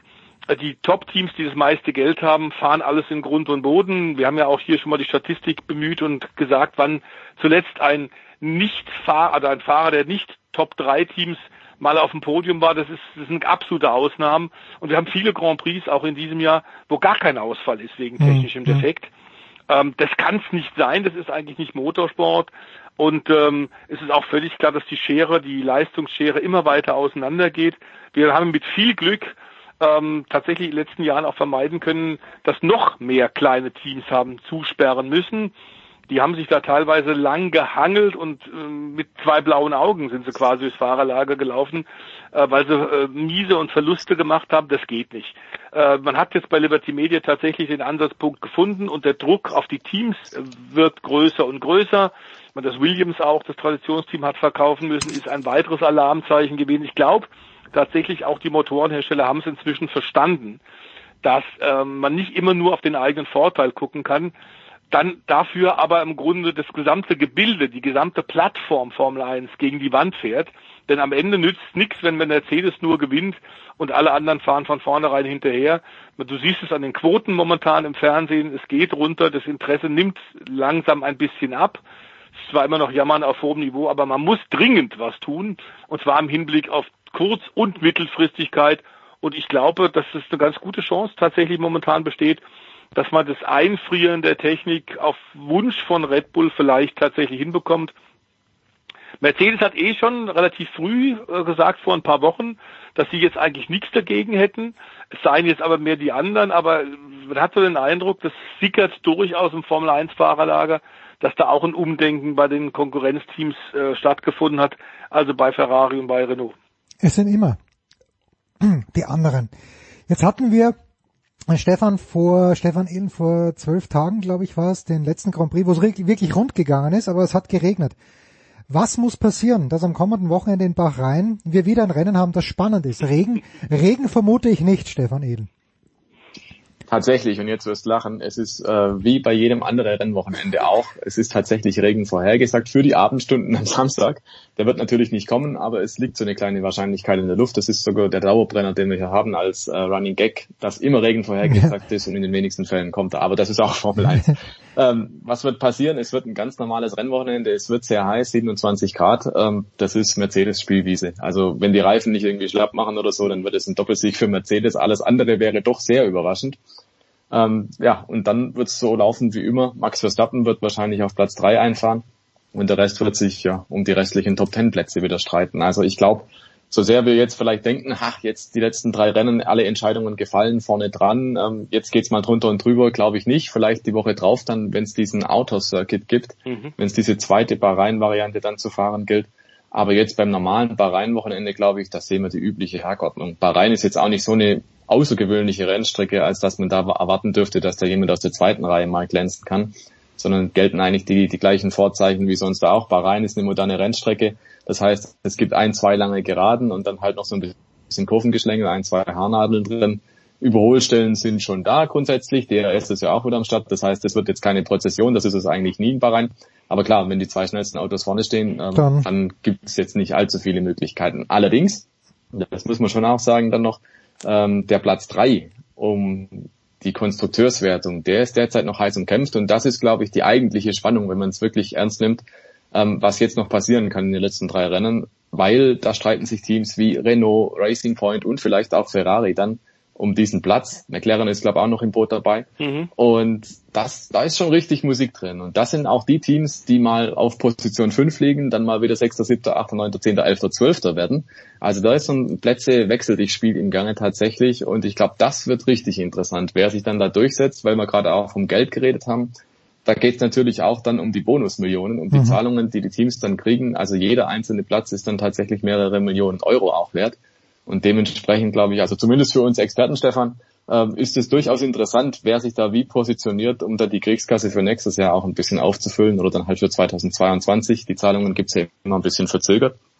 Aber weil die Entscheidungen vorne gefallen sind, gehen wir eigentlich davon aus, der Hamilton wird jetzt auch nicht trotzdem langsam machen, sondern der hat noch ein bisschen was zu zeigen. Der will vielleicht auch einen Punkterekord aufstellen in dieser lustigen Saison, wenn es denn geht, und sicherlich noch den einen oder anderen Sieg einfahren. Der macht jetzt keine Geschenke in Richtung Valtteri Bottas oder sonst wohin. Also mich würde überraschen, wenn am Sonntag ein anderer als Lewis Hamilton vorne steht. Ja, das Ja, und wenn schon WTO, Meteo und wenn schon also tatsächlich die, die immer wieder lustige, Stefan sagt völlig zu Recht, äh, äh, humorvolle Ansage kommt. Tatsächlich, die nehmen das in der Formel 1 die Experten eigentlich nicht ernst. Die offizielle Formel 1 Wetterstation ist France Meteo.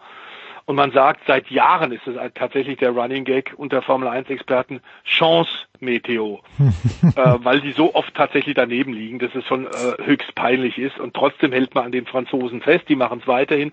Aber äh, Regen wohl nicht zu, nicht zu erwarten, aber vielleicht Sandsturm. Wir sollten nicht vergessen, Bahrain liegt mitten in der Wüste und der regelmäßig teilweise durch Bögenwind auf die Rennstrecke getriebene Sand kann durchaus was ausmachen und haben die zwar spezielle Kehrmaschinen und eigentlich nach jeder Session wird die, wird die Strecke gesäubert und abgesaugt, um den, die Sandkörner ähm, tatsächlich aus den, aus den äh, Poren des Asphalts rauszubekommen. Aber ich glaube, äh, es muss schon tatsächlich irgendwas völlig Unvorhergesehenes kommen, genau wie Stefan es definiert hat, eben wie in diesem Fall vielleicht Sandsturm. Unter normalen Umständen dürfte das Mercedes Doppel sein. Äh, dahinter Max, der sich jetzt ja nach dem doch ziemlich desaströsen äh, Red Bull Wochenende in, in äh, beim letzten äh, letzten Grand Prix in Istanbul auch wieder ein bisschen ein bisschen freischwimmen muss. Und dann viel, wichtig Hinweis, ich glaube, dass tatsächlich auch schon relativ viel getestet wird für das nächstjährige Auto, zumindest in den freien Trainingssitzungen. Wir sollten ja nicht vergessen, dass das jetzt äh, von der Zeit her tatsächlich auch dann immer in Europa äh, 15 Uhr ist. Das heißt, wir fangen dann in der Dämmerung an mit Qualifying und mit dem Rennen und enden dann tatsächlich in der Nacht. Also Flutlichtrennen, das ist immer schon ein besonderes Spektakel. Wir freuen uns trotz allem drauf und gut, dann soll der Hamilton noch einen Sieg zu seiner unglaublichen Sammlung noch dazu fügen. Danke Stefan Ehlen, der Voice äh, bleibt noch kurz bei uns, denn wir sprechen noch über die MotoGP, vielleicht auch über die DTM und äh, das aber nach einer kurzen Pause. Danke Stefan Ehlen.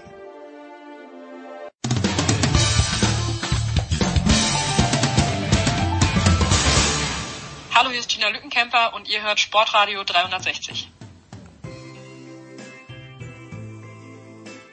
In der Big Show 484 geht es weiter mit dem Motorsport. Stefan de Vois Heinig ist dabei geblieben und nachdem wir heute ein letztes Mal, außer es passiert etwas Außerordentliches noch zur MotoGP nochmal was sagen wollen, ist wieder mit dabei der Mann, der am Wochenende den nächsten KTM-Sieg kommentiert hat. Das ist Eddie Milke. Servus Eddie. Ja, richtig, so sieht's aus. Mit großer Freude habe ich den kommentiert, weil ich kenne Miguel Oliveira sehr gut. Ja, und besser geht's eigentlich. Ist ja fast schon kitschig. Ein Portugiese gewinnt zum ersten Mal in Portugal ein MotoGP-Rennen. Äh, der zweite Sieg von Miguel Oliveira in dieser Saison. Ja, und dann noch äh, zu Hause in Portugal. Also hm, dem wird ein Denkmal gebaut demnächst, denke ich mal, an der Algarve. Ja, um Eddie, um bei dir zu bleiben, das ist der dritte KTM-Sieg in diesem Jahr gewesen. Brad Binder hat ja den allerersten geschafft.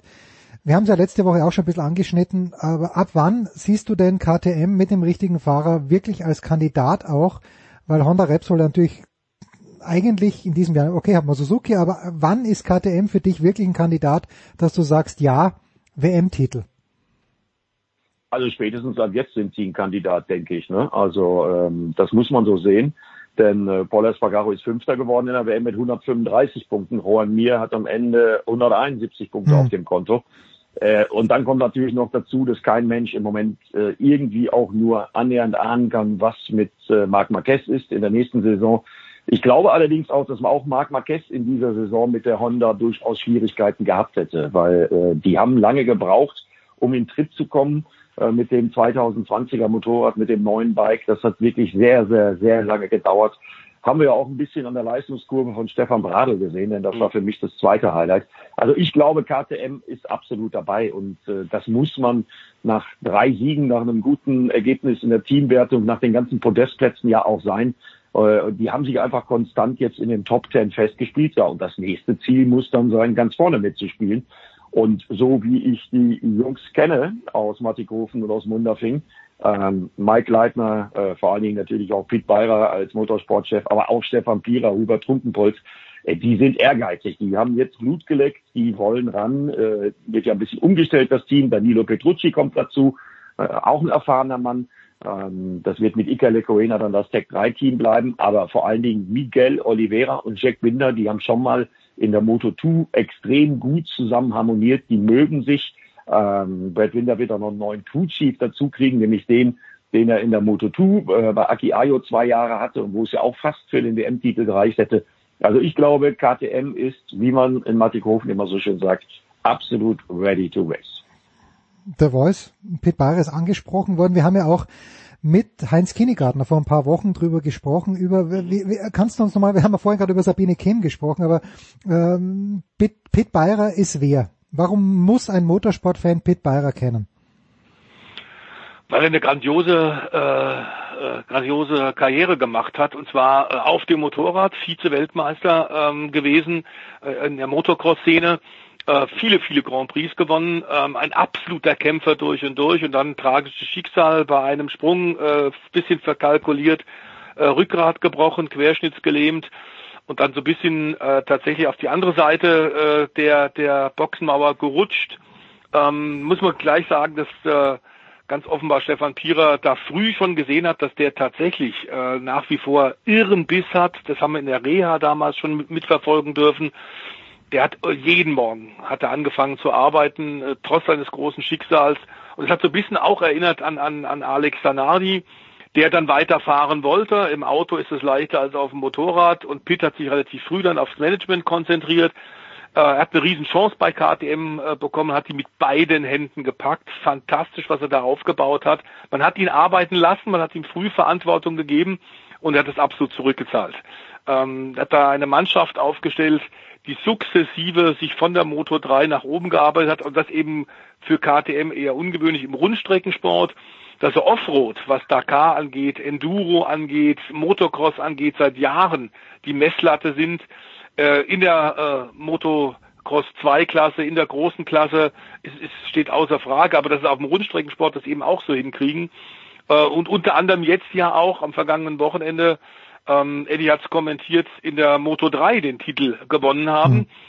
Plus eben dieser Durchmarsch und dieses endgültige Anklopfen ganz vorne als permanenter Siegeskandidat nun in der großen Klasse ist einfach fabelhaft und dass sie da tatsächlich ähm, am Ende in der Magen-WM vor Honda, vor Aprilia stehen, knapp hinter Suzuki nur zwei Punkte, nur vier Punkte hinter Yamaha, zeigt, was die wirklich äh, erreicht haben ähm, offenbar auch technisch eben etwas anderen Weg gegangen als die anderen. Man hat alle haben ihm gesagt, das wird nichts mit eurem Rahmen, mit euren Konzeptionen. Werdet ihr einfach nur irre viel Lehrgeld zahlen. Es wird teuer und es wird keinen Erfolg bringen. Und sie haben alle äh, allen gezeigt, dass sie es besser wissen, dass sie es besser machen. Sie werden hoch motiviert, jetzt auch in die Winterpause gehen. Da bin ich ganz sicher. Neue Fahrerpaarung ist auch fantastisch. Dazu muss man sagen, der Schachzug Dani Petrosa den äh, langjährigen HRC Honda Werkspiloten als Testfahrer einzubinden bei KTM war ein genialer, denn der hat offenbar fantastische Rückmeldungen gegeben. Also man muss sagen, Riesenkompliment an KTM. Ähm, und auch Daniel Petrucci, der ja früh gefeuert worden ist bei Ducati, ähm, hat damals zu, bei Saisonbeginn dieser Corona-Saison 2020 noch gar nicht gewusst, ob das so toll ist. Jetzt freut er sich, weil drei Grand Prix-Siege mit KTM während seine Ducati aktuell äh, so zickig ist, dass ganz offensichtlich da nicht viel zu holen ist. Er hat nur einen Sieg in diesem Jahr geholt und sonst etwas unter Ferner lief. Ein ähnliches Problem ja mit, da, mit Dovizioso.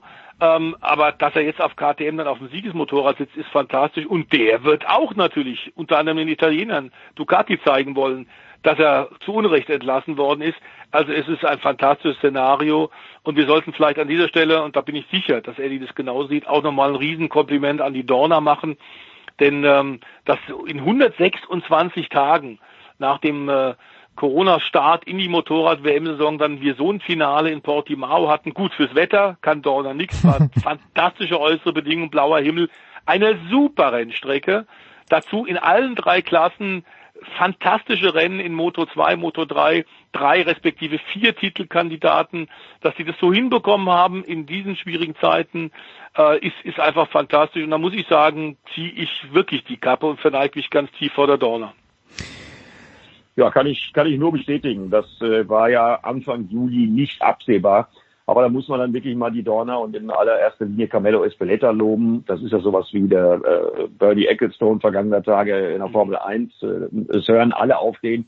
Die haben das tatsächlich hingekriegt mit einem äh, Gesundheitskonzept, mit einem Sicherheitskonzept. Übrigens mit einer deutschen Security-Truppe rund um Stefan Barwick, äh, der das Ganze leitet, die auch einen Höllenjob gehabt haben. Und ich weiß auch aus dem MotoGP-Fahrerlager, da gehen wirklich alle auf den Zahnfleisch. Also nicht nur die Security, auch die Lkw-Fahrer, weil die natürlich durch Corona, das war ja Regel bei der Dorna, dass nur negativ getestete Personen aufs Gelände kommen und dann dort arbeiten dürfen. Äh, das hat ja dann auch zu Fällen gesorgt, wie bei Icale Corona oder dem berühmtesten bei Valentino Rossi, der dann Rennen verpasst hat, oder auch Jorge Martin aus der Moto2, der sonst sicherlich um den Titel hätte mitfahren können, wenn er nicht zwei Rennen wegen einer Corona-Infektion auslassen hätte müssen. Aber die haben das sehr ernst genommen. Das haben viele im Vorfeld bezweifelt, ob die das wirklich so ernsthaft durchziehen mit diesen ständigen Kontrollen. Die haben eine perfekte App zusammen mit dem Kliniker Mobile entwickelt, wo jeder, wenn er einen Test gemacht hatte, dann sein Ergebnis einscannen konnte und musste und nur äh, wenn das negativ war und nur wenn das eingescannt war auf der App hat man Fahrerlagerzugang erhalten. Also die haben einen Höllenjob gemacht und trotzdem äh, schmerzt das so ein bisschen, wenn man ihn dann auch noch persönlich kennt, wenn man dann Miguel Oliveira auf dieser Sensationsachterbahn in Portimao, wo man sich fragen muss, warum fahren die eigentlich erst jetzt da? ähm, und nur durch Corona als Ersatz Grand Prix, weil die Bilder waren ja sensationell. Ähm, also ein riesengroßes Lob an alle Beteiligten, dass die sich alle ans Protokoll gehalten haben und dass das sauber über die Bühne gegangen ist und wir eine mehr als würdige Weltmeisterschaft hatten. Kann man nur unterstreichen. Ein Wort vielleicht noch, von wem auch immer. Ich als einfaches, als schlichtes Gemüt schaue natürlich immer auf die Nummer 46 und ähm, Valentino Rossi also. Was, was, was hat die Zukunft, die nähere Zukunft für Valentino Rossi in der MotoGP noch bereit? Ich weiß nicht, der, der Voice magst du ähm, ich kann gerne mal anfangen. Eddie kann dann übernehmen. Also äh, wir stehen natürlich gerade in der Vorderwachablösung. Das hat Suzuki ja auch fantastisch gezeigt mit David äh, Brivio, dass er, dass wir tatsächlich auf junge Fahrer, junge neue Fahrer setzen mit Alex Rings und dann eben mit unserem neuen Weltmeister. Völlig zu Recht. Äh, deswegen natürlich so ein Altmeister wie wie der neunfache Champion wie Valentino der aber natürlich nach wie vor einer der populärsten Sportler weltweit ist und als PR-Figur als großes Aushängeschild für die Motorrad-WM Gold wert ist. Deswegen wird der wahrscheinlich, man könnte flapsig sagen, der wird so lange fahren können, wie er Lust hat. Denn irgendwo wird er mit Sicherheit gute hm. Motorräder kriegen. Aber von, aus dem Yamaha-Werksteam, das ist richtig, ähm, wird er jetzt äh, entsorgt. Er hat da ja vier WM-Titel geholt, äh, hat 56 Grand Prix gewonnen für die Japaner. Ähm, und nach 15 Jahren ist da jetzt eine Trennung, aber er bleibt Yamaha treu, wechselt aber ins Petronas Yamaha Team, die in diesem Jahr ja deutlich mehr Grand Prix gewonnen haben. Das Satellitenteam von Yamaha deutlich mehr Grand Prix gewonnen haben als die Werkstruppe. Und deswegen, wie ich so höre, ist auch der dort als Werksfahrer bleibende Maverick Vinales alles andere als, als glücklich, ähm, weil er nicht weiß, welche Art von Mechanikern kriegt er denn da. Was ist denn da eigentlich los? Also die aktuelle M1 Yamaha ist offenbar ein echtes Biest und sehr schwer zu bändigen, scheint nur in einem ganz, ganz kleinen Abstimmungsfenster zu funktionieren. Denn man darf nicht vergessen, äh, dass wir tatsächlich mit Franco Morbidelli einen Vize-Weltmeister haben, der ist mit dem letztjährigen Motor, der letztjährigen Yamaha gefahren. Deswegen Anfang der Saison unheimlich sauer gewesen auf Yamaha, weil er gesagt hat, die geben mir alles altes Material. Am Ende war das genau das Richtige. Ein bisschen aufgepimpt mit 2020er Teilen war die letztjährige Yamaha offenbar deutlich gutmütiger und hat tatsächlich dann äh, den, den Franco äh, bis auf den Vize-Weltmeistertitel und diese Kombination, Franco Morbidelli, der ja aus der VR46 Academy kommt, also von äh, äh, ganz klar von, von Valentino Rossi entdeckt worden und gefördert worden ist, dass die beiden jetzt zusammenfahren, das kann ich mir im nächsten Jahr sehr gut vorstellen. Ähm, dazu eben dann der Wechsel, Fabio Quattararo wird dann mit Maverick Vinales beim Yamaha Werksteam fahren und wenn Yamaha nicht über den Winter in der Lage ist, diese großen Probleme, diese irren Schwankungen mit diesem schwierigen aktuellen Motorrad in den Griff zu kriegen, dann wird es nächstes Jahr, glaube ich, relativ bitter, könnte ich mir vorstellen. Aber wir sollten wirklich erst zunächst mal uns zurücklehnen und sagen, was haben wir für eine fantastische Saison 2020 gehabt mit neun unterschiedlichen Siegern. Wir halten jetzt ganz kräftig die Daumen, dass Marc Marquez, da wird ja in den spanischen Medien, Eddie hat es gerade angesprochen, darüber spekuliert, ob eine dritte Operation notwendig ist. Ganz offensichtlich ähm, diese zweite Operation dringend notwendig wegen einem Folgetrümmerbruch. Da heißt immer, das wäre zu Hause passiert. Wir hören da etwas anderes, dass der schon wieder auf dem Motorrad was probiert hat und dann auf die Nase gefallen ist nach Operation 1 und dass deswegen das jetzt alles sehr viel schwieriger ist. Wir wissen aktuell nicht, wie das Marc Marquez geht und ähm, der gehört natürlich in die WM, ist überhaupt gar keine Frage. Es muss er erstmal richtig gesund werden. Sein Oberarm muss, muss wieder fit sein. Und dann ist er natürlich eine weitere Messlatte. Die Frage wird allerdings sein, ob er äh, gleich und auf Anhieb äh, an die Form seiner vielen WM-Titel wird anschließen können. Also die Saison 2020 war fantastisch und die Erwartungen an 2021 sind aus den gerade skizzierten Gründen eigentlich genauso groß. Es wird wieder auch im nächsten Jahr eine fantastische Saison und Eddie hat es gesagt, die Bilder Portimao, wenn tatsächlich die Formel 1 die Kurve nicht kriegt, wird die auf Dauer ein richtiges Problem kriegen. Denn die Motor-WM, da sind Typen, du hast fantastische Charaktere, was die Formel 1 in dieser Form und in dieser Fülle tatsächlich nicht hat. Du hast Leute, äh, die, die wirklich auch sagen, was sie denken. Typen mit Ecken und Kanten. Du hast einen unglaublichen Sport. Was die leisten, ist unfassbar. Und zwar auch in der Moto 2, auch in der Moto 3. Gigantenrennen. Also die Show, die Motorsportshow ist aktuell deutlich besser als das, was der Automobilsport in der, an der Spitze bietet. Auch die Formel 2 kannst du dagegen vergessen, gegen Moto 2, wenn du das direkt vergleichst, ist die Motor, wenn die Zweirad-Action klar und eindeutig besser. Ja, Eddie, weiß jetzt schon äh, zwei, dreimal erwähnt wurde, aber vielleicht kannst du uns noch abschließend einen Überblick geben, eben über diese Moto 2, die Moto 3. Äh, zum einen, wer dort dann den Titel geholt hat, KTM in der Moto 3 haben wir schon gehört, aber gerne nochmal. Und vor allen Dingen, was, was bedeutet das denn? Im Formel 1 Teil, davor haben wir gesagt, der vermutliche äh, Formel 2 Champion, Mick Schumacher, wird vermutlich aufsteigen in die Formel 1.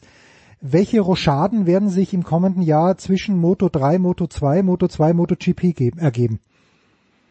Ja, das ist durchaus vergleichbar, das ist durchaus so ähnlich. Also der, der letztendlich Weltmeister geworden ist, wenn auch nur ganz knapp mit vier Punkten, Albert Arenas auf der KTM in der Moto 3. Das war eh klar, dass der bei seinem Team bleibt, aber in die Moto 2 aufsteigt. Äh, auch beim äh, WM-Zweiten bei, bei Toni Abolino, der ja zu Niqui Molly Intec GP wechselt, also Teamkollege von Marcel Schrötter wird und dann in dem deutschen Team fährt, war das klar. Und äh, bei Ai Ogura hat man das dann äh, vor dem äh, Portimao-Wochenende auch klar gemacht. Der wird von Honda gefördert, von HRC stark unterstützt. Also die steigen schon mal auf in die Moto 2. Ja, und in der Moto 2 waren äh, die wichtigsten Leute eigentlich auch sehr früh schon klar für einen äh, Ride in der MotoGP, nämlich Jorge Martin, trotz seiner Corona-Pause und trotz, dass er in der WM nicht ganz vorne abschließen konnte, aber der, letztendlich Weltmeister geworden ist und das aus meiner Sicht auch verdient, Enea Bastianini, wird im nächsten Jahr eine Ducati fahren, genauso wie Valentino Rossis Bruder mhm. Luca Marini, der ebenfalls im VR46 designt. Und da munkelt man ja, dass das dann schon mal der Vorgriff auf das zukünftige vom Teamchef Valentino Rossi geleitete Ducati, mit Ducati-Material ausgestattete Team ist. Also das ist durchaus vergleichbar, das ist da so ähnlich. Und äh, was das Schöne ist, äh, wir haben ja gesehen, wie Binder und Oliveira und Quattararo in der MotoGP eingeschlagen sind und auch Morbidelli vor allen Dingen. Das sind ja alles Jungs, die aus der Moto2 kommen. Äh, da kommen jetzt die nächsten drei mit Marini, Bastianini und äh, natürlich auch Luca Marini. Äh, da geht schon so ein Generationswechsel äh, vonstatten. Der nach Valentino Rossi zweitälteste, wollen wir auch nicht vergessen, Kerl Quatscher hat ja auch aufgehört am Wochenende, der wird ja Maha-Testfahrer. Und über ein Thema haben wir noch gar nicht gesprochen, das hat mich dann besonders gefreut, weil er auch ein Weltklasse-Wochenende hingelegt hat. Das ist die Start Nummer 6, der eigentliche Ersatzfahrer von Marc Marquez, der gezeigt hat, dass er weit mehr ist als ein Ersatzfahrer. Äh, Moto2-Weltmeister Stefan Bradl nämlich. Der hat ein bisschen gebraucht, das war ja auch nicht geplant. Muss man sich mal vorstellen, wenn man monatelang äh, im Lockdown und so äh, nicht auf ein MotoGP-Motorrad setzen konnte. Und dann ist man auf einmal der Ersatzfahrer für Marc Marquez und wie sich dann rausstellte, für die gesamte Saison. Und der hat jetzt endlich mal frei fahren dürfen am Wochenende der hat seinen Rennspeed wiedergefunden und wieder da mitgegeigt ist äh, mit den Weltklassefahrern und dann am Ende Siebter geworden ist auf so einer schwierigen Rennstrecke. Äh, allergrößten Respekt auch nochmal für Stefan Bradl, der, wenn ich mir was wünschen dürfte, aus meiner Sicht einen fixen Platz in der MotoGP absolut verdient hätte. Das hat er am Wochenende in Portimao gezeigt bekommen und dafür auch viel Lob bekommen. Und vor allen Dingen hat er auch seinen HRC-Testfahrervertrag äh, verlängert bekommen. Also er bleibt der MotoGP zumindest mit ein paar Wildcards erhalten. Schön. Einen schönen Abschluss kann man sich fast nicht wünschen hinter diese Moto GP, Moto 2, Moto 3 Saison. Herzlichen Dank, Eddie Milke. Danke, Stefan de Voice Heinrich. Wir machen eine kurze Pause in der Big Show 484.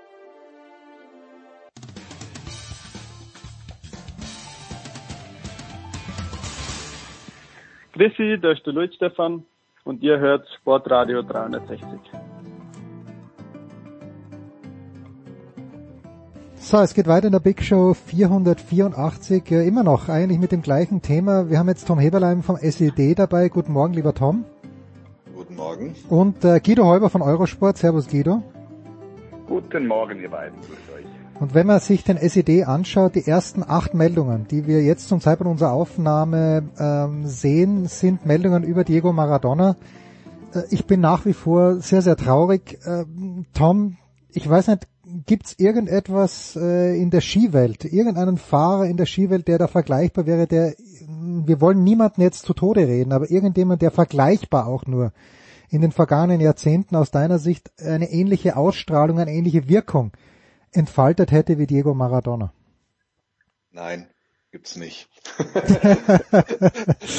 ja, gut, es hat natürlich erstmal damit zu tun, dass das Fußball natürlich ein globaler Sport ist und äh, Ski Alpin ist es eben nicht.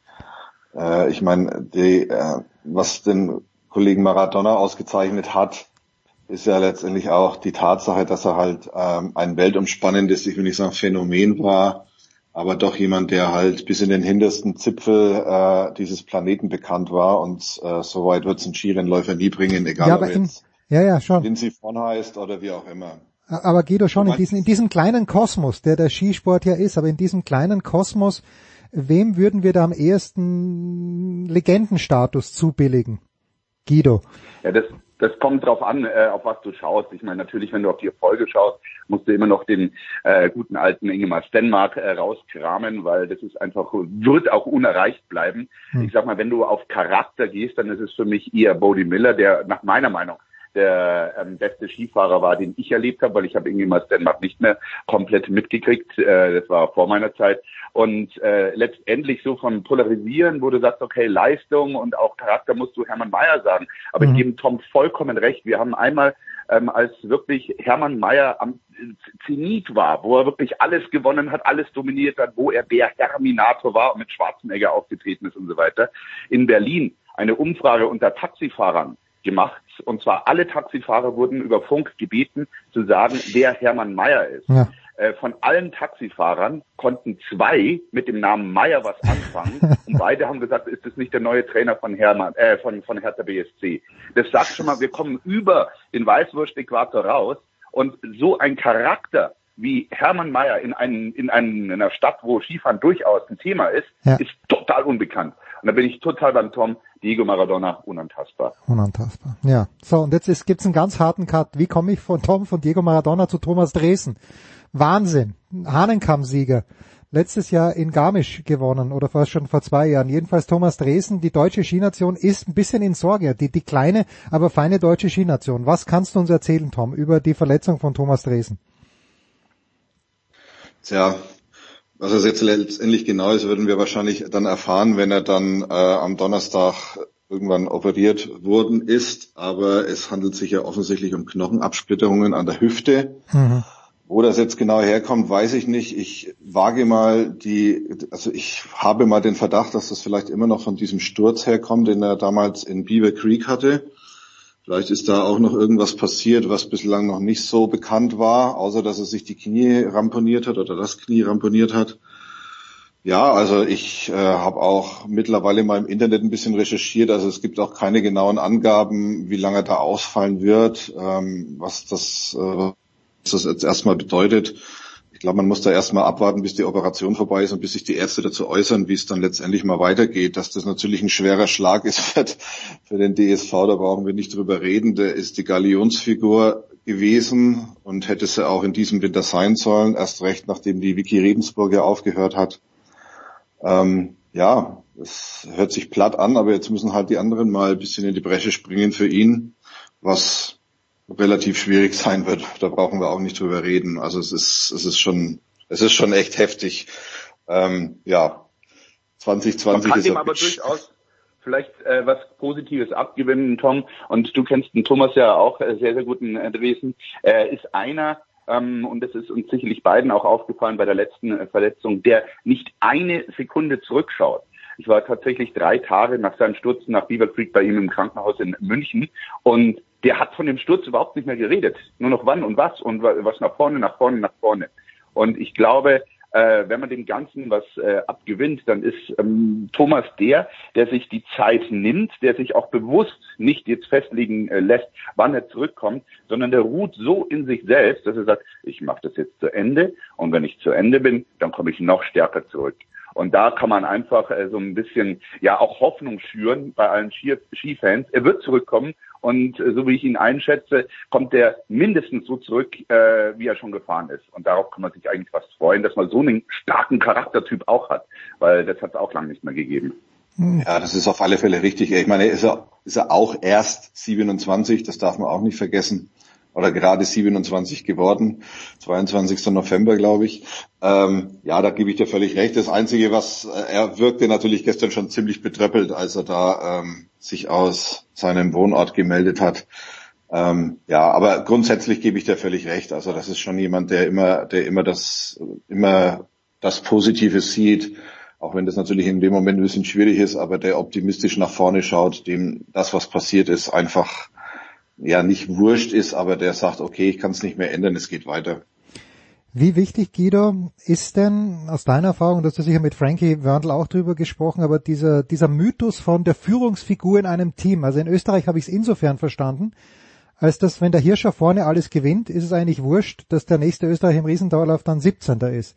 Aber wie wichtig ist das denn in einem unter Anführungszeichen normalen Team, dass es da jemand gibt, wie es Felix Neureuter war, wie es Vicky Rebensburg war, wie es jetzt Thomas Dresen ist, es sind dann am Ende des Tages doch alle Einzelsportler.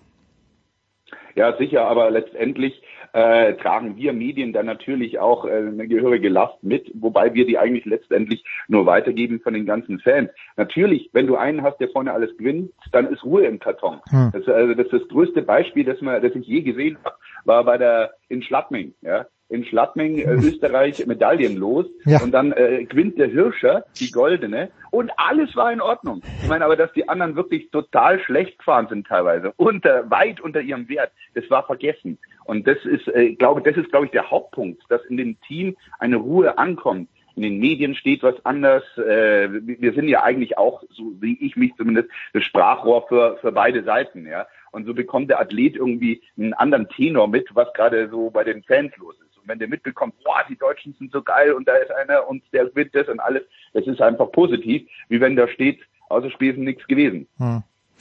Du, du, darfst natürlich auch nicht vergessen, wenn du jemanden hast, der, der vorne wegfährt, ähm, dann hast du natürlich auch jemanden, an dem du dich erstmal äh, in deinem eigenen Team reiben musst. Also was ich damit sagen will, ist, wenn du an dem nicht vorbeikommst in deinem eigenen Team, dann weißt du, dass du auch international wenig zu bestellen hast. Also versuchst du natürlich erstmal, dich an dem zu orientieren und an dem vorbeizukommen, weil wenn du das schaffst, dann weißt du, okay, das ist ein Weltklassefahrer, mit dem kann ich mithalten, ich bin besser als der, dann hast du, kannst du mit einer ganz anderen Einstellung in ein Rennen reingehen, als wenn du schon im Training zwei oder drei Sekunden hinter dem bist und dir dann leider denken musst, oh Mist, gell? Hm, ja. Ich habe jetzt mal eine Zwischenfrage an dich, Guido, weil äh, ich, vielleicht gibt's ja da eine Vorgabe von Eurosport, aber ich, äh, weil du sagst, ihr, ihr transportiert beide Seiten, was mich immer wieder ein kleines bisschen erstaunt ist, wie wenig auf das Material, und zwar, es wird auf das Material eingegangen, aber eigentlich wird der Name nie genannt. Ich glaube, äh, der Leinauer hat vergangenes Wochenende ein, zwei Mal oder einmal nur Fischer gesagt, aber ich fände es ja ganz normal, wenn man sagen würde, okay, Schifrin fährt Atomic, jemand anderer fährt was anderes. Ist das, äh, ist das so gewünscht? Dass es, ist es gelernt?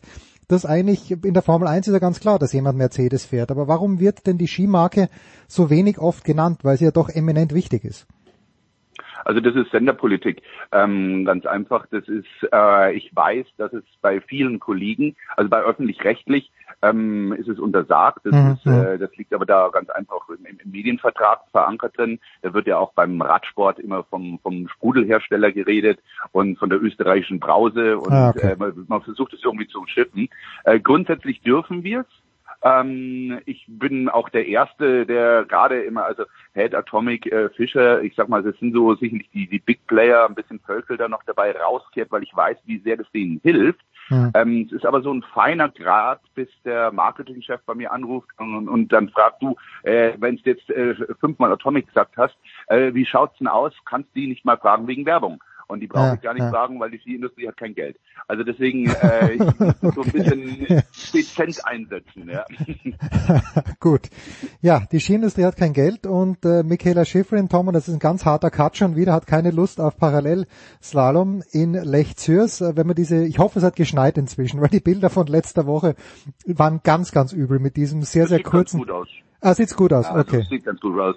Also es gibt, ich habe ja das letzte Mal schon erzählt, äh, dadurch, dass ja dieses Jahr kein einziger ähm, Kommentator äh, vor Ort darf, mit einer kleinen Ausnahme, der heißt Oliver Polzer vom, vom ORF. Und ansonsten ist keiner, auch, auch äh, Discovery hat komplettes Reiseverbot aufgelegt. Das ist also nicht FIS und so weiter, sondern das ist von äh, Discovery aus. Wir dürfen nicht vor Ort. Und ähm, deswegen hat sich da sehr interessant eine Kommentatorengruppe gebildet, wo alle Kommentatoren bis hin zum Steve Perino von äh, WNBC und die, die Schweden, die Finnen, alle sind in dieser Gruppe mit dabei. Mhm. Und da wird natürlich gut versorgt, ja. Also und da kamen gestern die Bilder vom äh, Hang und ich kann sagen, es ist ein toller Hang. Mhm. Es ist äh, es ist beschneit, es ist auch weiß außenrum. Er ist extrem ähm, gleichmäßig, sieht er aus, sagen auch die Athleten. Er hängt also nicht irgendwo und äh, eher unten im flachen äh, Gelände. Ich meine, man kennt jetzt Zürs, ja, das ist da oben in so einem Kessel drinnen und äh, Richtung zu dieser neuen, zu dem neuen Bahnhof, die heißt glaube ich Flexenbahn, die sich da teilt. Da ist dieser dieser Hang reingebaut und äh, ist eine schöne Geschichte. Wird halt auch wieder eine, eine, eine Geisterveranstaltung. Da oben wäre sicherlich jede Menge los gewesen, Hm. aber äh, gut, es ist ja ohne Publikum. Ja, Tom. Und äh, wenn, was wir am letzten Wochenende gesehen haben, war Petra Vlhova, die äh, zwei Rennen gewonnen hat. Im zweiten, nach dem ersten Durchgang ex equo mit Michelle Gisin. Schifrin war im ersten Rennen nicht weit hinten, aber ja, nicht weit hinten. Im Slalom sind, ich waren es dann glaube ich 19 Hundertstel jedenfalls, oder waren es nur 15 Hundertstel. Aber Vlhova ist the woman to beat und vor allen Dingen im Parallelslalom erinnern wir uns, hat sie natürlich mit ihrer Größe auch gegenüber allen anderen einen Vorteil. Also ich sehe, äh, kannst du irgendjemand anderem Hoffnung machen, Tom, was die Frauen angeht? Nö, mache ich nicht. ich glaube, nein, ich glaube, das hat so alles gesagt. Also die ist, äh, sie ist was, was das angeht, ist sie natürlich auch, ich will nicht sagen unschlagbar, aber schon the woman to beat, wie du sagst. Und während Frau Schiffrin irgendwo in Europa, was sie ja nicht verraten hat, ihren Truthahn heute isst, weil ja Thanksgiving ist, ähm, ja. Ja, ich kann es euch ja sagen, sie, ja, sie, sie kommt heute Abend bei mir vorbei und wir machen den Truthahn gemeinsam. Das ist das eine. ich habe mir gedacht, ich habe mir gedacht, du musst einen ziemlich großen Herd haben, weil sonst passt dann ja nicht rein. Das ist korrekt, ja. Ähm, jetzt habe ich nur am letzten Wochenende Guido so oft gehört, äh, das Tolle an der neuen, unter Anführungszeichen, Michaela Schifrin ist, dass sie nicht mehr gewinnen muss. Naja, aber dann wird sie auch nicht gewinnen, ist mein, mein Diktum, weil das hat sie ja immer ausgezeichnet, dass selbst wenn sie zweieinhalb Sekunden vorne war, sie trotzdem gezweifelt hat. Also wenn sie jetzt für sich selbst nicht mehr gewinnen muss, dann, dann ist sie immer noch schön beim Skifahren zuzuschauen, aber nur fürchte ich, wird sie dann nicht mehr viel gewinnen. Na, da bin bin ich nicht ganz bei dir, weil die äh, Michaela Schiffrin, die ist auch so ein Ausnahmetalent und allein auch, äh, wie sie aufgestellt ist, äh, äh, natürlich mit Atomic, natürlich äh, mit ihrer Mutter, natürlich mit der Wohnung ähm, äh, in, in, im Ötztal und den Trainingsmöglichkeiten, die sie dann dadurch hat. Das ist, äh, die kommt schon wieder. Der fehlen halt wahnsinnig viele Trainingskilometer und ich Ja. finde es immer wieder überraschend, wenn man, ich habe ja vorhin schon mal Ingemar Stenmark gesagt, der, der, der irgendwann im September auf den Ski gestanden gegangen ist nach zwei Monaten Pause und dann wieder alles gewonnen hat. Wenn dir jetzt in der jetzigen Zeit zwei, drei Wochen fehlt, ja, dann kommst du auch als Michaela Schiffrin nicht dran. Und das ist einfach das, was sie aufholen muss und das weiß sie. Und deswegen zieht sie da bewusst zurück, was ihr schlechte äh, Stimmung beziehungsweise schlechte Presse einbringt. Aber die kommt wieder. Also da kannst du die, die, die Uhr danach stellen.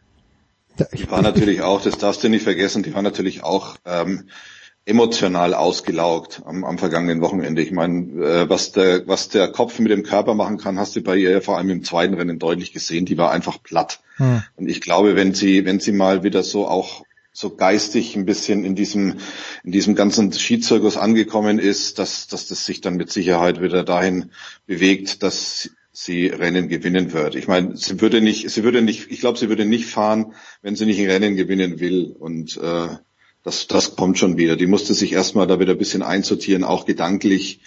Ähm, und ja, ich, wir machen dir Hoffnung. Das ist gut, das ist schön. So, Guido, ich habe keine Hoffnung, dass die Österreicher irgendwas reißen werden, weil der Einzige, der was reißen hätte können, also der eine, der, der Feller, geht lieber mit seinem Buben spazieren. Ich glaube, er trainiert wieder ab und zu, aber da hat uns Roman Stelzler vor ein paar Wochen gesagt, bei dem weiß man überhaupt nichts. Und was wir wissen, Marco Schwarz wird nicht am Start sein. Wen hast du denn vorne, was die Männer angeht, Guido? Meinst du jetzt Österreich? Nein, nein, ich meine, nein, nein, Österreich, Österreich habe ich schon abgehakt. Nein, also ganz generell Also als, mit, mit Münchner muss ich, also, also als Münchner muss ich natürlich sagen, Go Linus, ja, aber der hat halt überhaupt keinen Riesenslalom trainiert, sondern der hat sich voll auf Slalom konzentriert. Und äh, ja, also da, für den schlägt immer mein Herz, weil ich bin auch mit den Eltern extrem gut befreundet und wir äh, ja, wissen aber auch die Mutter hat, haben erst äh, gestern telefoniert und gesagt, naja, Riesenslalom wird schwierig. Aber ich sag mal, der ist halt eine Parallelsau. Der mag sowas. Ja, ja. Du darfst aber natürlich äh, ja, ja, Leitinger weist mit dem dritten Platz sein erstes Podium in Alter Badir. Ich habe ihn da, danach noch in Erinnerung, wo er kaum mehr reden konnte, weil er so heiser war, weil er so geschrien hat. Und äh, den darfst nicht unterschätzen. Das erste Weltcup-Podium, der letzte parallele Riesenslalom, äh, das ist schon auch so im Hinterkopf drinnen, ja. Und dann auch noch so, dass, dass keiner mit dir rechnet im Prinzip, weil keiner schreibt über ihn so. Und äh, das, das könnte zur Sache sein, aber ansonsten wird es eine absolute Überraschung. Und äh, ja, ich, man kann nur darauf gespannt sein, wie sie es hinkriegen, weil ähm, selten war ein Weltcup so wichtig, weil irgendwie muss jetzt mal auch rüberkommen, dass äh, Sport stattfindet, Ja. dass Sport möglich ist, dass Ski gefahren wird. Ihr habt beide die Meldungen gelesen, dass ähm, diskutiert wird, bis zum 10. Januar Skitourismus zu verbieten. Das Ja. halte ich für, für höchstwahrscheinlich. Möchte ich nicht hören. Sowas möchte ich nicht hören, Guido. Ich möchte über Weihnachten Skifahren gehen. Leider, ich möchte es überhaupt nicht hören. Du weißt, wo ich wohne. Ja, ich und, weiß. Und äh, daher weiß ich auch von den Bergbahnen, was, äh, was da geplant ist. Und äh, ja, ähm, mein Tipp an alle Skifans ist nur, kauft euch eine Saisonkarte oder eine Tirolkarte. Sonst wird es heuer schwierig mit dem Skifahren. Ja. Gut. Ja, zum Glück habe ich, habe ich ja Saisonkarte. Wenn das mir was hilft, dann Ja. ist alles gut. so, äh, wunderbar. Dann, dann freuen wir uns. Äh, die Rennen werden selbstverständlich bei Eurosport übertragen. Ähm, eine Sache noch, weil wir jetzt ja unser Magazin am Start haben, unsere Hashtag 12 Monate. Tom Heberlein hat mit Felix Neureuter gesprochen, da also auch von dieser Flanke her der dringende Hinweis. Hashtag 12 Monate, Tom Heberlein ein fantastisches Interview geführt mit Felix Neureuter zum Thema Bewegung bestellen unter Steilpass.sportradio 360, kostet 12 Euro plus 1,55 Versand. Das sage ich immer wieder, weil es wirklich großartig geworden ist. Danke Guido Heuber, danke Tom Heberlein, wir machen eine kurze Pause, dann geht's weiter in der Big Show 484.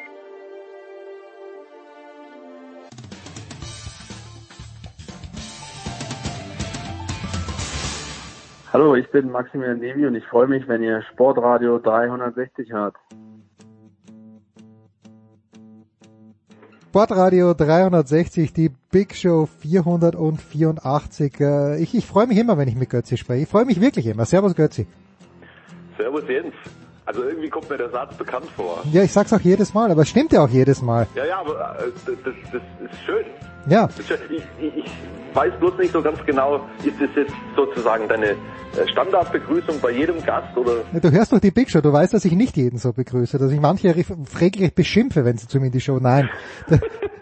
Nee, ehrlich, ich freue mich. Äh, ah, Götzi. Erstens, Markus Götz, Hashtag 12 Monate Jahresmagazin. Ich weiß, das wird schon langsam penetrant, ist mir aber wurscht, weil man muss dafür Werbung machen. Götzi hat für dieses Jahresmagazin mit Alfred Gislason gesprochen und Götzi, ich würde mich von Alfred, also erst einmal bestellt das Magazin bitte noch heute, steilpass.sportradio360.de, dort eine Mail hin mit Adresse, kostet 12 Euro. Ähm, Götzi, ich würde mich von Alfred adoptieren lassen, eigentlich im Grund. Oder habe ich da was übersehen? Weil das Interview, das du mit ihm geführt hast, war, es war knallhart, weil so ist er halt einfach, das sagt er auch in diesem Interview. Aber ist Alfred nicht jemand, wo man sofort sagen würde, komm, das wäre so ein geiler Großvater? hast du ihn als knallhart empfunden? Nein, ich, ich finde, nein, nicht, nicht als knallhart. Ich habe ihn empfunden als knallhart im Sinne von gerade heraus. Gerade heraus. Also nicht, er. der, also überhaupt nicht, ne, ne, nicht, nicht böse knallhart, sondern einfach gerade heraus. Auf den Punkt. Großartig. Ja. Hart, aber herzlich. Ja. Also Ob ich ihn als Großvater gerne hätte. Naja, ob du dich adoptieren lassen würdest von ihm. Adoptieren gleich. ähm, ich glaube, ich würde mich mit einem, also, also, also freundschaftliches Verhältnis ist jetzt definitiv nicht der richtige Ausdruck, eher ähm, Du würdest dich mit- vollen, sehr angenehmen äh, Verhältnis zufrieden geben. Ich finde, er ist ein super Typ, ja. Also, Wahnsinn, Wahnsinn. ähm, ich mochte den immer schon. also, weißt, du, man muss, man muss sich auch an, an, an seine Eigenarten, sicherlich auch andersrum, äh, erstmal gewöhnen. Als ich als junger Kerl erstmals auf ihn getroffen bin, ich sag's dir, da bin ich schon ein bisschen zusammengezuckt. Also der hat dir schon klar zu verstehen gegeben, dass äh, du äh, nicht ankommen kannst und äh, dir einbilden musst, dass du gleich respektiert wirst. Das ist aber im Nachhinein total in Ordnung. Ähm, wenn er aber äh, mal so ein Grundvertrauen gefasst hat, dann der ist einfach ein super Typ. Ganz genau, wie du richtig sagst. Grundehrlich, gerade raus. Und äh, was man vielleicht auf den ersten Blick gar nicht sieht, er hat einen schweineguten Humor. Echt super. Ja. Lest es. brutalen Spaß mit ihm haben. Ja, ich meine, das, das, das muss man jetzt ja nicht leider, aber man muss es einfach sagen. Äh, dass wir haben die Aufnahme beendet. Äh, Ich habe das dann äh, runtergetippt, eben für unser Magazin, aber die halbe Stunde, die Götze und Alfred Gislason danach miteinander noch geplaudert haben, die nirgendwo vermerkt ist, auf keinem Band, aber die war so großartig, Götze, ich bin einfach nur dabei gesessen und ich habe mich auch eingeschaltet mit Nikola Billig, das war großartig, das war fantastisch, hat mir echt Freude gemacht. Schön. Götzi, traurig, tra trauriges Thema. Diego Maradona und Markus Götz. Ähm, Es gibt Leute, die sagen, sie können mit Maradona nichts anfangen. Doch, doch, doch, doch, doch, klar, logisch, logisch. Mm, mm, 82, so die erste Erinnerung, Ja. Wunderkind, Argentinien, Titelverteidiger, WM in Spanien, ähm, unter dem Druck zusammengebrochen. Also einfach nur erste Erinnerung, konkret an Maradona. 86 natürlich äh, das ganze Paket.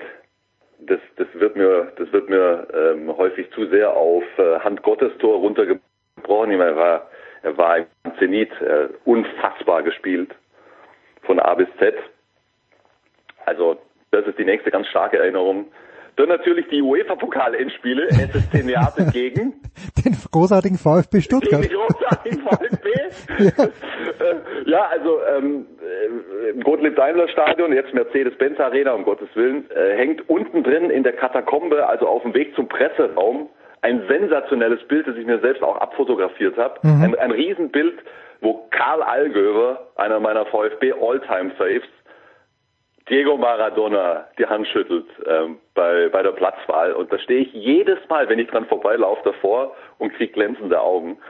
Äh, wir waren natürlich chancenlos äh, am Ende des Tages. Ähm, wurscht, aber das ist das nächste, die, die nächste Erinnerung sportlich. Hm, WM 90, klar, da war die argentinische Mannschaft ein Rumpelhaufen und er hat äh, den Laden noch mal zumindest bis ins Endspiel gefahren. 94 die Doping-Geschichte. Ja. Ja, das sind die sportlichen Erinnerungen. Dann natürlich die Dings, die, äh, das, sein, sein, sein, sein, seine kurze Amtszeit als argentinischer Nationaltrainer. 2010, ja. Wie waren das nochmal? Da waren die, glaube ich, hier in München. Die waren hier in München Ja, ja. und haben auf dem Trainingsgelände von 60. ja das, das, daran, kann, daran kann ich mich nicht erinnern, aber bitte erzähl dir, ja. War denn das nochmal? Wir hatten das erzählt, ich glaube, Ewald Lien hat die Story erzählt und er war damals Löwencoach, wenn mich nicht alles täuscht. Und, und ist zu ihm hinmarschiert und hat sich vorgestellt und konnte ja Spanisch und so. Das, das kommt mir auch noch. Ja, und dann das Ganze drumherum. Klar, der, der große Diego. Kam jetzt dann doch, also klar, hat, man hat mitgekriegt, dass es ihm gesundheitlich gar nicht gut geht, aber dann, als es dann kam, kam es doch irgendwo dann Naja. überraschend. Irgendwie hat man sich ja dran gewöhnt, dass es ihm Hundeelend geht, dass er sich alles reinpfeift, aber irgendwie schon fast unsterblich ist. Also ist natürlich nicht so. Ja. Okay. Gibt es, natürlich gibt es nicht, aber mm, er hat ja durch alles drum und dran einen Legendenstatus erreicht, der, der unerreicht ist am Ende des Tages. Also mir würde vielleicht, aber nicht mal das, weil Michael Jordan, ja, war sicherlich auch der beste Basketballer mm, zu seiner Zeit. Vielleicht wird man in zehn Jahren sagen, LeBron James war alles in allem vielleicht ein kleines bisschen besser, aber äh, es, es sind ja auch diese Brechungen, die, die ein Leben hat. Also wir haben gerade vorhin im Ski, Skiteil drüber gesprochen. Hermann Mayer, das, das Besondere bei Hermann Mayer war ja auch dieser Sturz in, in Nagano und dann ist er wiedergekommen, dann das, dieser, dieser Motorradunfall. Ja, ja, ja, ja. Gibt es, wer, wer ist denn, wenn wir jetzt wirklich auf den Handball schauen mal, gibt es irgendeine Ach, Legende? Nein, nein, um Gottes Willen, nein, nicht, nicht mit Maradona vergleichbar, aber wenn, wenn wir auf Legenden im Handball schauen und in Deutschland, ja, da, da, da nehme ich äh, den Hexer sofort heraus, äh, wo ich sage, oder er hat wunderlich, ist aber schon alles sehr, sehr lang her. Ähm, aber im Handball, da fehlen diese Stories ganz generell, oder? Ja, weil der Handball nie Ja, aber in dieser, in deiner eine, Blase. Moment, lass, mich- lass, mich Ja, kurz aus, lass ja. mich kurz ausreden, weil der Handball natürlich keine weltweite Strahlkraft hat. Ja, aber in, in, in unserer Blase drinnen, in unserer Blase drinnen, gibt's da irgendwo, wo wir sagen, absolute Legende?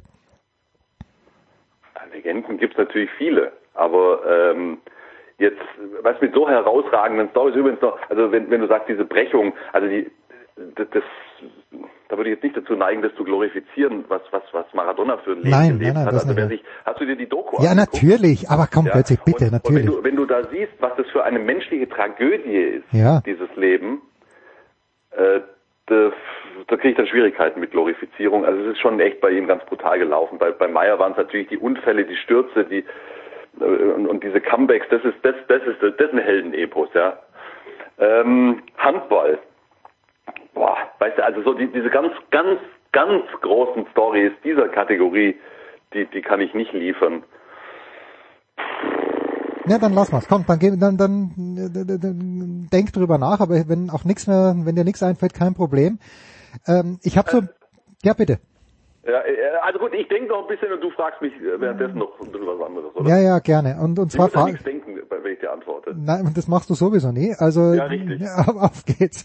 Ähm, ja, jetzt äh, ist die Frage, weil das, das das große Thema im Handball dünkt mich, ist eben natürlich der Terminplan. Und gibt's denn irgendjemand außer den ägyptischen Veranstaltern, der noch vehement dafür plädiert, diese WM auszutragen im Januar? Ja, natürlich gibt es äh, zum Beispiel die IHF und das ist nun mal die einzige Institution, halt, also die, die sozusagen auf, auf Handballseite ähm, die Entscheidung äh, darüber fällt, ob das stattfindet oder nicht. Die andere Ebene ist natürlich noch wesentlich wichtiger, ist es überhaupt durchführbar? Das entscheiden die Behörden. Äh, Da würde ich aber eher mal drauf setzen, dass der Einfluss äh, des IHF-Präsidenten in seinem Heimatland entsprechend groß ist Ja, Ähm, ja. dass sie das durchkriegen. Aber äh, du Gott weiß, ob das jetzt stattfindet, wie das stattfindet und vor allen Dingen, wenn es stattfindet, wer denn daran teilnimmt. Ja, aber natürlich, die, die IHF hat ein, äh, ein Rieseninteresse, dass das stattfindet und ähm, auch zahlreiche Landesverbände und auch genug zahlreiche äh, Einzelpersonen. Also es ist nicht so, dass, äh, also zumindest nach, nach meinem Empfinden nicht so, dass 99 Prozent der mittel- oder unmittelbar Beteiligten der Meinung sind, dass das soll nicht stattfinden. Äh, Wie, wie die äh, Verhältnisse genau sind zwischen Ja und Nein, das weiß ich nicht. Aber es gibt schon beide Seiten. Aber wenn du sagst, man wird sehen, wer daran teilnimmt, ist es überhaupt remotely vorstellbar, dass die deutsche Handballnationalmannschaft, obwohl qualifiziert, nicht an einer WM teilnimmt? Weißt Jens, das, das sind so Fragen, die, die hätten wir unter, unter in Anführungszeichen normalen Umständen klar beantworten können. Aber Mhm. bitte, was ist denn noch normal? Ich, ich habe keine einfachen und klaren Antworten Ja, mehr ja, in ja. diesen Zusammenhängen. Wenn ich, wenn ich hinspüre und wenn ich höre, was, was, was Spieler, was, was, was Trainer, was Manager sagen, also es gibt schon große Vorbehalte bei vielen Spielern und natürlich vor allen Dingen auch bei, bei, bei äh, Clubtrainern und bei Clubmanagern und die gibt's doch vollkommen zu Recht. Also ich meine, wenn du, wenn du, wenn du einfach nur aus dem raus äh, ähm, prosaunen würdest, ja, also müssen wir durchziehen, auf Teufel komm raus, das ist Schwachsinn. Also so können wir doch da nicht rangehen. Ähm, ich, ich kann dir diese Frage nicht beantworten. Im Moment halte ich alles für möglich. Also äh, was mir echt nicht so richtig äh, in den Kopf will, was ich mir einfach nur nicht vorstellen kann. Also eine WM mit 32 Mannschaften, ich habe es schon ein paar Mal gesagt, die man in eine Blase packen will, ähm, mit allem, was da drum und dran mit dazugehört, Logistik, Versorgung, Hotel, Verpflegung, alle, die daran beteiligt sind, da eine ansatzweise wasserdichte Blase zu, zu kreieren, mir fehlt die Fantasie. Das sind ja über, über, sind ja übergeschlagen. Ich meine, wenn ich sage 1000 Leute, dann liege ich, glaube ich, eher an der unteren Grenze, oder? Weiß, weiß ich nicht, also ich habe doch keine logistische Aufstellung da. Naja, aber du nimmst der Betreuer mit. Schwer, Ja. Für mich ist es schwer vorstellbar, dass das, das Hm. gut funktioniert. Also, aber nicht falsch verstehen. Ich bin, ja, grundsätzlich ist meine Haltung, wir können das Thema nicht aussitzen, also nur verstecken als Grundsatz funktioniert nicht. Also immer im Einzelfall prüfen, kann man dies oder jenes machen oder nicht, macht Sinn oder macht keinen Sinn. Ich habe noch keine abschließende Antwort, was die WM betrifft. Ich habe eine Tendenz mittlerweile. Ähm, wenn es unter vernünftigen Umständen durchführbar wäre, wäre ich auch dafür. Ich zweifle bloß an diesen Rahmenbedingungen. Also ey, ganz ehrlich, so wie sich Dinge im Moment entwickeln, nee, ich kann es mir nicht wirklich vorstellen. Und, und eins sei noch angemerkt, aus meiner Sicht. Ich verstehe natürlich das Argument, dass für den Handball existenziell wichtig ist, dass er diese, diese herausragende Wahrnehmung in Zeiten einer WM hat. Nur, wenn das schief geht, wenn da nur die Hälfte der Stars spielen, wenn da äh, Corona um sich greift, wenn das Ganze sportlich entwertet wird, wenn das zum Chaos kommt, dann wäre das aus meiner Sicht ein weit größerer Schaden für den Handball Als wenn die WM nicht eine stattfindet. Verschiebung oder Absage des Turniers. Okay. Ja, es ist spannend, es kommen ja jeden Tag oder jeden zweiten Tag Wasserstandsmeldungen dazu. Wenn wir jetzt äh, zurück nach Deutschland gehen, auf die HBL schauen, Götzi, dann ähm, sehe ich die Stuttgarter, okay, die haben ein Spiel mehr ausgetragen, zwei sogar mehr als die Flensburger, aber die sind mit elf Punkten, stehen die sehr gut da, haben relativ knapp in Flensburg verloren. Warum, Götzi? Was hat sich geändert bei Stuttgart? Die Mannschaft hat sich weiterentwickelt. Also die haben den, den, den personellen Cut äh, vor der vergangenen Saison gemacht, Hm. Stark auf Verjüngung gesetzt. Leute wie Mimi Kraus, die jahrelang dort ähm, sozusagen das Bild geprägt haben, haben keine Vertragsverlängerung bekommen. Ähm, und äh, dementsprechend schwierig war auch die vergangene Saison für die Stuttgarter. Die Veränderungen vor dieser Saison waren personell aber echt übersichtlich. Äh, Sie haben, sie haben eigentlich nur den rechten Rückraum ausgetauscht und, und wie man mittlerweile weiß, sehr zum Guten, weil Vigo Christiansson ist im Moment vielleicht der Spieler der HBL.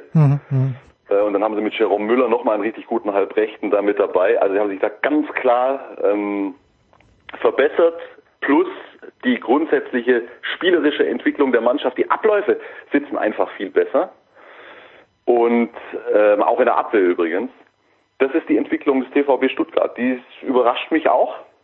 Aber ist natürlich eine Momentaufnahme, aber, aber echt, ich habe die jetzt drei, vier Mal gesehen in der Saison. Das glaube ich nicht, dass, dass das äh, völlig instabil ist. Also das glaube ich auch nicht, dass sie jetzt da, stehen glaube ich auf Platz fünf im Moment, vier oder fünf. Ja, vier sind sie, aber haben halt äh, schon neun Spiele. Ja, das, das, das ist eine Momentaufnahme, da werden sie sich nicht halten können, das kann ich mir nicht vorstellen. Aber das ist, das ist stabil, spielerisch, was diese Mannschaft zeigt, ja. Und, und auch was die Deckung betrifft. Und sie haben ja sogar Spiele überstanden jetzt ohne Yogi Bitter. Mhm. Das ist, glaube ich, auch noch ein ganz zentraler Punkt. Ähm, Stuttgart war komplett abhängig in den vergangenen Jahren von Yogi Bitter. Und sie hatten ja keinen konkurrenzfähigen ähm, Torhüter äh, hinten dran. Das haben sie jetzt geändert mit Primoz Prost. Das ist die nächste wesentliche Entwicklung bzw. Veränderung. Haben einen ganz erfahrenen zweiten Keeper mit dazugeholt, der ganz genau weiß und damit klarkommt, dass Yogi Nummer eins ist, aber der auch was machen kann, wenn Yogi mal nicht performt oder verletzt oder krank oder was auch immer ist. Und ähm, das bringt Stuttgart in die aktuelle Position. Jetzt, in Stuttgart ist ja Kohle da.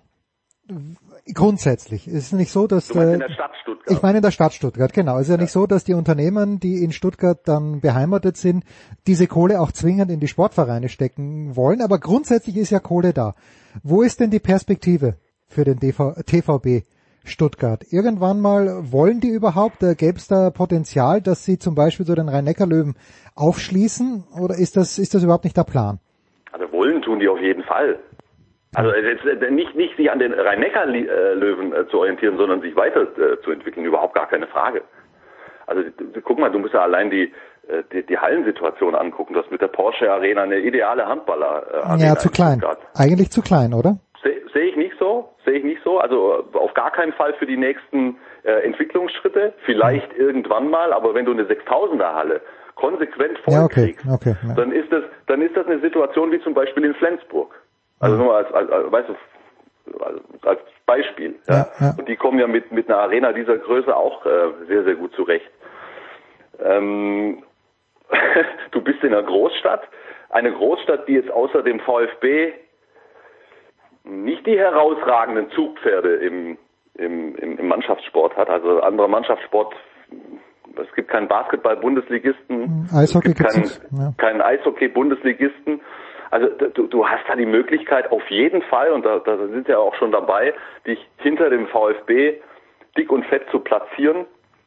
Das Ganze jetzt natürlich immer ähm, äh, unter diesen Corona-Umständen zu sehen, aber auf jeden Fall hat, hat der TVB Stuttgart äh, Ziel und auch die Perspektive und auch die Möglichkeiten, sich zu einem Top-Handball-Bundesligisten zu entwickeln.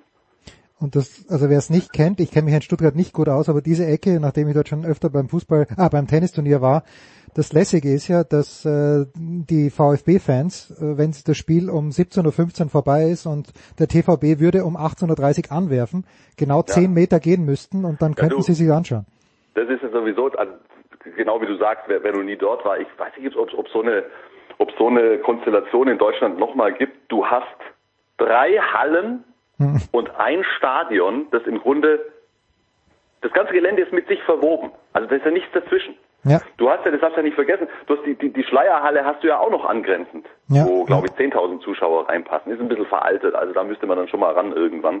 Das wäre übrigens auch noch eine Perspektive. Also wenn, das ist jetzt überhaupt nicht das Thema, aber sollte der TVB Stuttgart sich mal in solche Regionen entwickeln, ja, dann hast du ja auch noch die Schleierhalle, die du entsprechend äh, gestalten könntest. Eine größere Halle, direkt nebendran, direkt nebendran, das ist derselbe Eingang. Die sind durch Türen miteinander verbunden. Dann kommt die Mercedes-Benz Arena und was du auch noch hast, und das wird ja von den Stuttgartern äh, während einer normalen Saison zumindest auch genutzt, du hast die Scharena. Und zwar hast du die direkt unter der, ähm, ich glaube, Türkheimer Tribüne mhm. der Mercedes-Benz Arena. Ja, das kann ich gar nicht. Drin. Ja, das, ist eine, das ist eine zweieinhalbtausend Mann Halle.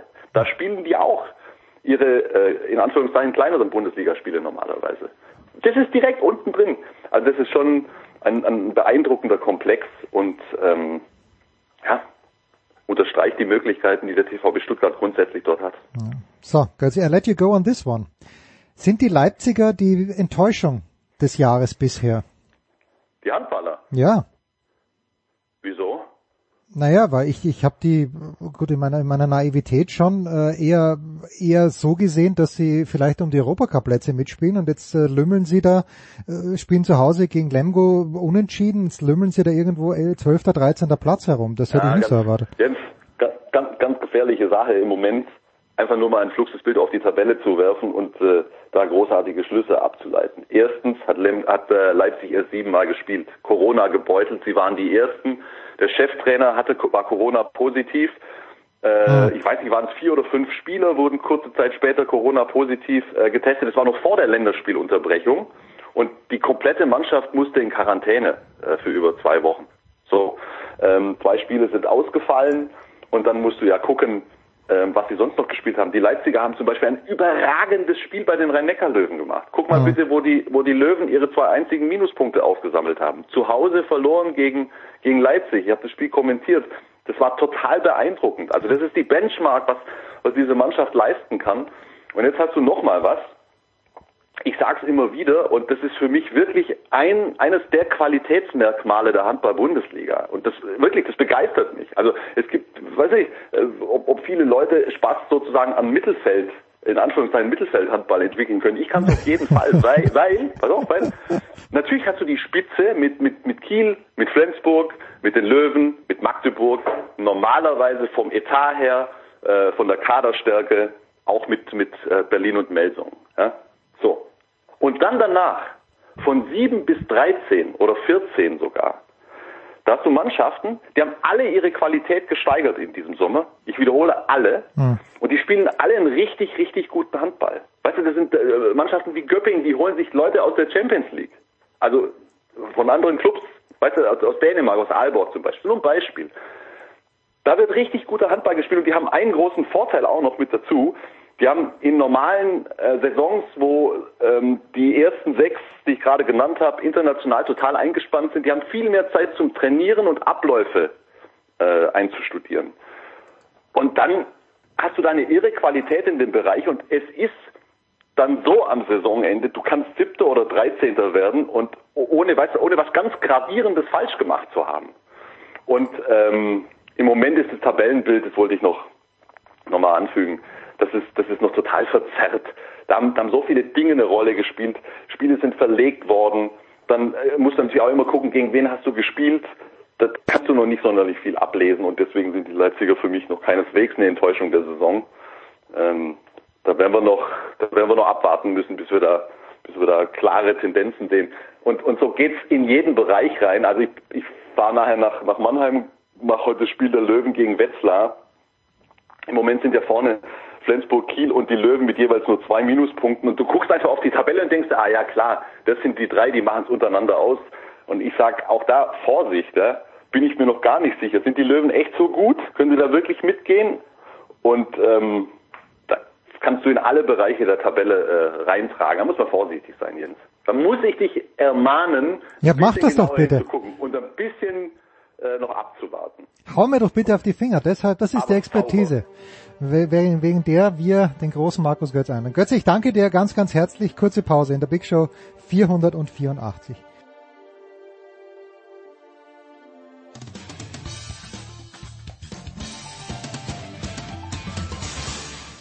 Hi, this is Pierre Maguire. You're listening to Sports Radio 360.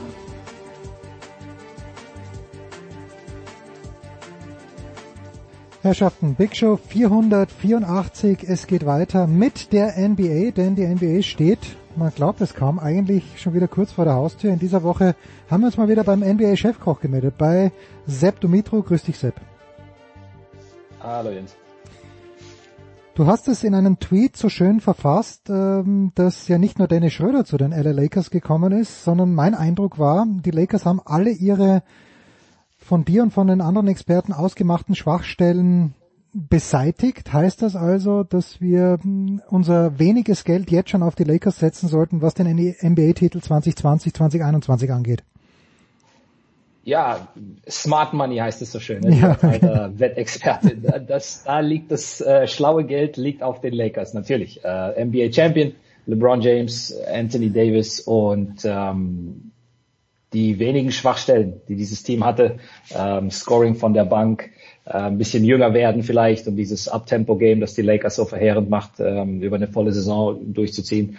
Ähm, da haben sie jüngere Beine bekommen in Dennis Schröder und Montrezl Harrell. Dann mit Wesley Matthews und mit Mark Gasol zwei erfahrene, ausgebuffte Typen. Mark Gasol auch der defensive Big, der dann entweder von der Bank oder auch mit den Startern ähm, agieren kann. Also ähm, wie gesagt, alles richtig gemacht aus Lakers Sicht. Perfekte Offseason. Und äh, wenn du eh der Champ schon bist und den besten Spieler der Liga in der vergangenen Saison in deinen Reihen hast und einen weiteren Top-5-Spieler und dazu eine perfekte Offseason, dann ist die Addition eben immer genau dieselbe großer, großer Championship-Favorit, großer Favorit auf einen Repeat. Die Rolle von Dennis äh, siehst du wie dann? Äh, ist es auf jeden Fall ein Starter? Wir haben ja letzte Woche mit Ray schon ein bisschen darüber gesprochen, aber ist Dennis aus deiner Sicht äh, auf jeden Fall ein Starter oder kommt er von der Bank? Ich denke, Dennis, die große ähm, das große Plus von Dennis ist, dass er beides machen kann. Also er kann sowohl als Starter agieren neben LeBron James, er hat vor allem aus dem Catch and Shoot, also wenn er nicht selber den Dreier sich selbst kreieren muss aus dem Pull-up, das ist ja immer aus dem eigenen Dribbling, sondern dann bedient wird äh, von einem der besten Passgeber, ähm, Spielmacher aller Zeiten in LeBron James. Da hat er eine sehr, sehr gute Dreierquote. Also das liegt seinem Spiel auch viel mehr, dann neben LeBron James aufzulaufen. Aber auch wenn er, sag ich mal, in Anführungszeichen nur oder äh, hauptsächlich die zweite Garde anführt, gerade im Punkt Scoring. Also die Lakers werden viele, viele Abende haben, in denen sowohl James als auch vermutlich Davis geschont werden mit Blick auf die Playoffs. Beide schon angekündigt, sie werden definitiv nicht 72 Spiele machen.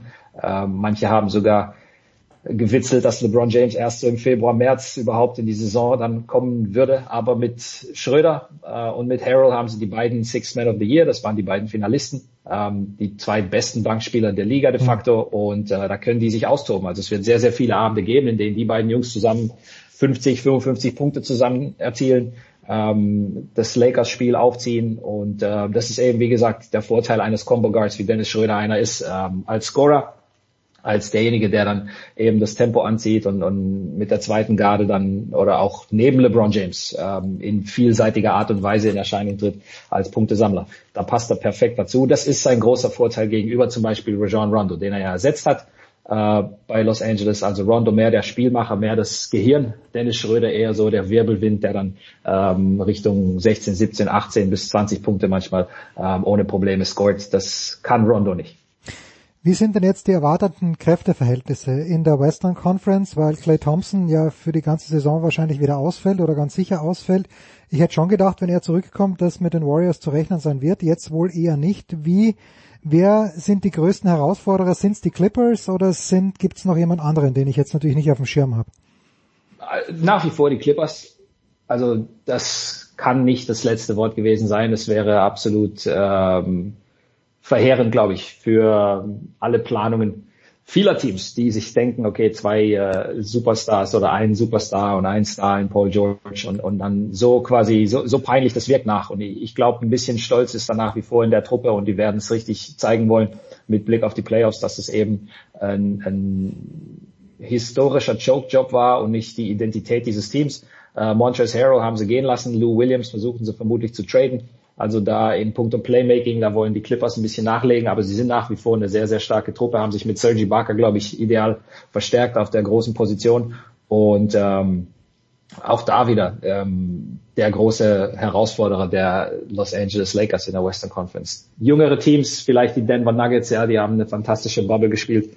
Ähm, vielleicht kommen die mit äh, Isaiah Hartenstein, den sie ja jetzt geholt haben. Ähm, ich mache mir ein bisschen Sorgen wegen der Abgänge, vor allem was die Verteidiger anbelangt. Also Denver ja ohnehin nicht äh, das ultimative Verteidigungsteam, aber müssen wir erstmal schauen, wie die überhaupt verteidigen. Und da dahinter ist dann so ein Konvolut, wie man so schön sagt, aus Portland und Utah und vielleicht Houston, je nachdem, was da passiert.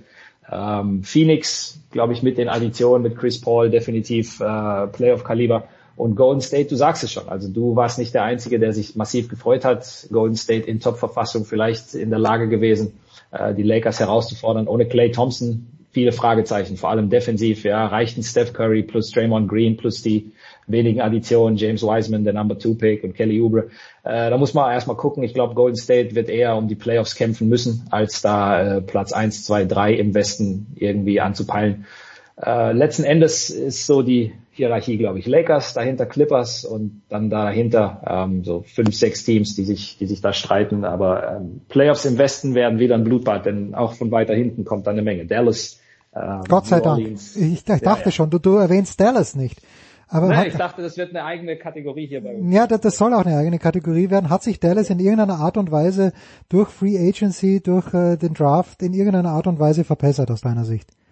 Ja, ich glaube, dieser, dieser Trade alleine, ähm, Richardson für Curry, das ist mehr äh, Defense insgesamt. Äh, die Dallas Mavericks, glaube ich, gerade auf den Flügelpositionen massiv aufgewertet, auch mit James Johnson. Da sind ähm, eine Menge Verteidiger ähm, in Richtung 3D, also sowohl schießen als auch dann in der Defense zupacken können. Und das ist, glaube ich, so die perfekte ähm, Masse um Luka Doncic herum die einzige Frage und das große Fragezeichen, sonst hätte man die Dallas Mavericks, glaube ich, von Anfang an viel, viel höher einstufen können, ist, was ist mit Kristaps? Ne? Wenn, wenn mhm. Kristaps mhm. Porzingis ähm, erstens mal äh, lange nach Saisonstart, erst im Februar oder, oder vielleicht sogar noch später zurückkommt und wie lange er dann eben braucht, um auf Hochtouren zu kommen, das wird einen gewissen Einfluss natürlich darauf haben, äh, auf die Bilanz der Dallas Mavericks am Ende, auf dann auch die, die Gegner in den Playoffs und ähm, wie sehr man sich eingrooven kann. Best-Case-Szenario, Kristaps kommt zurück, und ähm, braucht dann sehr, sehr kurze Zeit nur, um den Rost abzuschütteln.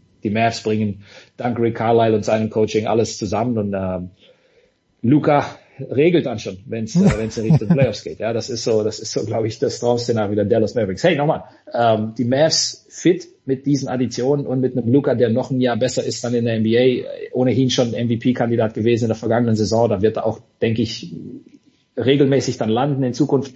Äh, du hast sehr, sehr viel beisammen, um Top 4 Team in der Conference zu sein. Und Top 4 heißt immer, da ist eine Chance da in Richtung Conference Finals. Äh, wenn alles passt, dann vielleicht sogar mehr. Gut, soweit zum Westen. Äh, Im Osten höre und lese ich, dass äh, zwei Dinge. Fangen wir mal mit dem, dem, dem Clown-Team aus New York an, das erstaunlicherweise die Knicks sind. Aber wenn ich so ein bisschen meinen Twitter-Feed durchschaue, dann äh, gibt's erstaunlich viele Meldungen, die da in die Richtung gehen.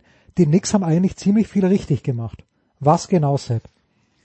Äh, nichts falsch zu machen in dem Sinne. Also das, das reicht ja oft schon bei New York. Das waren jetzt keine äh, fantastischen Moves, ja, das sind jetzt keine Additionen, wo du dir sagst, boah, die haben äh, fantastische Offseason hinter sich. Aber ähm, wenn du chronisch inkompetent in der Offseason agiert hast über viele, viele Jahre, dann ist das schon ein Gewinn, dass du es diesmal nicht getan hast, dass du so deine Impulse und die Impulse deines Besitzers oder der Entscheider, die in New York ja immer so auf den Home Run gehen, ähm, dass du die ähm, unterdrückt hast und dass du eher so Single Bunt oder oder mal so ein ein Base, zwei Bases vielleicht äh, mit Obi Toppin, ähm, ja jemand geholt aus deiner Stadt. Also das das kann definitiv helfen. Mit äh, manche sagen mit Austin Rivers so den neuen John Starks im Sinne von äh, nicht unbedingt seinen Skills, aber der, der ist so ziemlich verhasst in der Liga und New hm. York kann hinter so jemanden kann sich da der Club stellen, können sich die Fans stellen. Ich glaube, das braucht New York so ein bisschen, also ein bisschen wieder die Begeisterung und auch die Identifizierung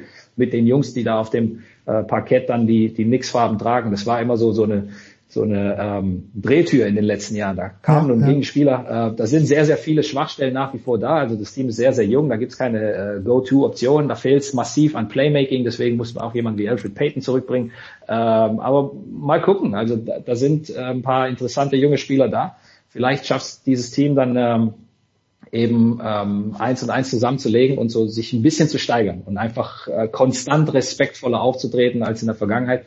Und dann wäre es schon, wie gesagt, ein weiterer Gewinn nach einer, zumindest aus Nix Sicht, äh, soliden Offseason. Wie gesagt, manchmal reicht es schon, wenn man es nicht komplett äh, in den Sand setzt. Es ist schon, also die Zeit vergeht und ich weiß, ich klinge jetzt sehr alt, aber als ich 98 bis 2000 in den USA eben in der Nähe von New York auf Long Island gelebt habe und gearbeitet habe, da waren die Knicks ja sehr gut, sind ja auch da 99 ins Finale gekommen gegen äh, die Rockets, was sie dann verloren haben. Spurs. Ah, aber haben sie nicht gegen äh, Hakim das war 94, ja. 94 Ach, 94, war davor, um Gottes Willen. Ja, also so, so, so alt bin ich schon. Okay, dann haben sie gegen die Spurs verloren. Äh, ja. Aber was, nur damals schien es ja ganz normal, ja, dass, dass die Knicks das irgendwie schauen. Es schien auch normal, dass sie dann den Titel nicht holen. Aber es schien absolut normal, dass sie jedes Jahr irgendwie um den Titel mitspielen und dann kommt halt jemand wie Latrell Sprewell und äh, das, das funktioniert dann nicht gut, aber immer irgendwie in den Schlagzeilen und ich die letzten fünf, sechs Jahre da war überhaupt nichts, außer dass der Besitzer sich mit Charles Oakley anlegt, aber ansonsten, äh, das ist leider wirklich, da, da ist nichts mehr so, wie es früher war bei den Knicks, leider. Ja, leider. Seit, seit Dolan übernommen hat, ist es äh, konstant nach unten gegangen und, und hey, äh, nochmal, also Erfolg und Misserfolg in der NBA äh, für die meisten Franchises ohnehin eine Wellenbewegung. Ja, wenn du heute gut bist, dann bist du in der Regel zehn Jahre später, wenn die ganzen Stars alt geworden sind und so weiter. Die 90er, das war das Zeitalter der Knicks und, und dann ging in den Nullerjahren nicht sehr viel. Da gab es dann die ganzen Skandale, Isaiah Thomas, Pipapo. Dann ging wieder ein bisschen was mit Amari Stoudemire und Carmelo Anthony. Aber der große Unterschied, ähm, ähnlich wie dann auch bei den 90er Teams, das Team war ähm, geführt von Veteranen, das Team war respektabel, das Team ähm, war gefürchtet auch ligaweit. Ja, da waren nicht nur Amario und Carmelo, da waren Jungs wie, wie Tyson Chandler da, mhm. äh, Rashid Wallace, Jason Kidd. Also das war ein Team, ähm, so, so um die 13, 14, 15, 2013, 14, 15, mit dem musstest du rechnen. Also selbst wie du sagst, wenn da keine Championship am Ende bei rumsprang, äh, die Fans konnten sich zumindest damit identifizieren, da war zumindest ein bisschen so diese, diese Begeisterung da. Und das hat eben komplett gefehlt die letzten paar Jahre. Äh, da hat man sehr, sehr viele Fehler gemacht, auch die falschen Leute, glaube ich, eingestellt, äh, hinter den Kulissen, äh, Stichwort Management, Stichwort Coaching. Und ähm, ja, meistens besinnt man sich dann auf das, was man eh immer gemacht hat, und zwar die großen Namen. Würde New York natürlich auch gerne wieder tun, aber ich glaube, die äh, NBA ist viel, viel schlauer geworden, was das anbelangt. Spieler sind schlauer geworden, Spieler lassen sich nicht mehr unbedingt blenden. Und ich sage mal so, wenn du schon in einem großen Markt unter hellen Lichtern spielen willst, ja, dann gehst du halt nach LA. Da sind zwei Teams, die äh, wissen, wie man es macht, die haben gute Besitzer, da wird äh, gut gearbeitet und eben nicht äh, zu Dolan und den Knicks. Aber das Narrativ, das kann man langsam ändern, wenn man Städte gute Arbeit leistet. Nur das dauert eben.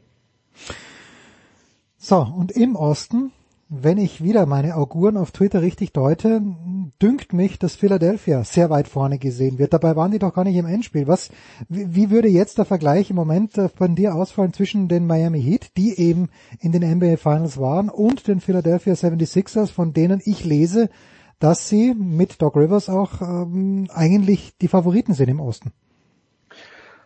Puh, äh, ich weiß nicht, wer die sofort als Favorit sieht, aber ich, ich denke, Philly hat Außenseiterchancen auf die NBA Finals und zwar ähm, aus mehreren Gründen. Der Kern ist nach wie vor derselbe. Joel Embiid, Ben Simmons, zwei All-Stars, zwei junge Spieler, die ähm, viel, viel besser mittlerweile umsäumt sind. Äh, Daryl Morey, der Ex-Rockets-Manager, kam rein, hat sofort die Fehler äh, der letzten zwei, drei Jährchen, was Personalentscheidungen anbelangt, ausgemerzt. Ja, hat sich von diesen ja, komischen, komischen Kader von ein paar Leuten getrennt, äh, hat Schützen verpflichtet und genau das brauchst du, wenn du Philly bist. Du hast die Achse Simmons im Beat und mhm. dann brauchst du Shooter. Deswegen äh, Jungs wie Danny Green, die er von Lakers geholt hat, oder oder ein Seth Curry, äh, das ist perfekt für diesen Kader. Und du hast mit Doc Rivers einen Coach, der ähm, trotz seiner Misserfolge und, und davon gibt's weiß Gott genug mittlerweile, ähm, nach wie vor genügend Respekt hat und auch das Ohr der Spieler hat in einer Art und Weise, wie es ein Brad Brown vielleicht nicht, ähm, nicht konnte. Und jetzt legst du das alles zusammen und hast noch die Enttäuschung des letzten Jahres da dazu. Ähm, Philly hat definitiv diesen sprichwörtlichen Chip on their shoulder. Also die, ähm, die haben einen starken Kader, die haben einen exzellenten Coach, die haben einen der besten Manager im Spiel, der immer dann nach äh, Additionen, nach Verbesserungen suchen wird. Und äh, das ist schon eine sehr, sehr explosive Kombination, wenn es dann in Richtung ähm, NBA Playoffs geht. Also ich, ich denke schon, Sixers gute Möglichkeiten haben aufs Conference-Finale. Miami ist natürlich Stand heute ähm, leicht favorisiert, weil wir es schon gesehen haben. Und, und mhm. wir sind eben alle so gepolt, dass, äh, dass wir uns das dann einfach viel, viel besser vorstellen können, wie Miami eben wieder die Conference Finals erreicht oder wieder Miami schlägt äh, mit den Verteidigern. Da ist ja niemand, äh, außer Jay Crowder, ähm, ist ja da niemand unbedingt ähm, abgewandert. Ich glaube, Jay Crowder, die, ähm, der, der Verlust wird ein bisschen schwer wiegen, aber sie haben sich ja auch verbessert auf äh, Positionen, Verteidigung, äh, Avery Bradley und, und ähm, ich denke, sie werden auch wieder da sein. Also der Osten wird vermutlich wieder über dieselben Teams gehen. Milwaukee, äh, Philly, Miami, Boston und nicht vergessen, das andere Team aus New York, Brooklyn, die Nets. Ja, ein schönes Thema. Ein schönes Thema, ja. wenn, wenn James Harden dorthin kommen sollte. Oder hat er schon unterschrieben? Hat er noch nicht. Ähm, er will angeblich und ähm, den Rockets scheint das Paket nicht gut genug zu sein, dass okay. aus Brooklyn kommt. Muss man mal schauen, wie man dann ähm, als Rockets-Team durch eine Saison manövriert. Ähm, als Club, bei dem weder Harden noch Westbrook dann äh, bleiben mhm. möchten, denn beide haben sehr, sehr lautstark stark und ähm, das ging den Rockets auch ziemlich gegen den Strich, sehr, sehr ähm, vehement dann darauf gepocht, dass sie doch bitte anderswohin getradet werden möchten. Also bei den Rockets ist hinter den Kulissen so einiges im Argen. Ähm, kann sein, dass die natürlich jetzt erstmal in die Saison gehen, wäre nicht das erste Mal in der Geschichte, dass man äh, verkraulte Spieler einfach mitschleift und dann guckt, äh, viele denken ja, man kann sie dann wieder überreden, dann doch ähm, irgendwie wieder gut drauf zu sein und so weiter.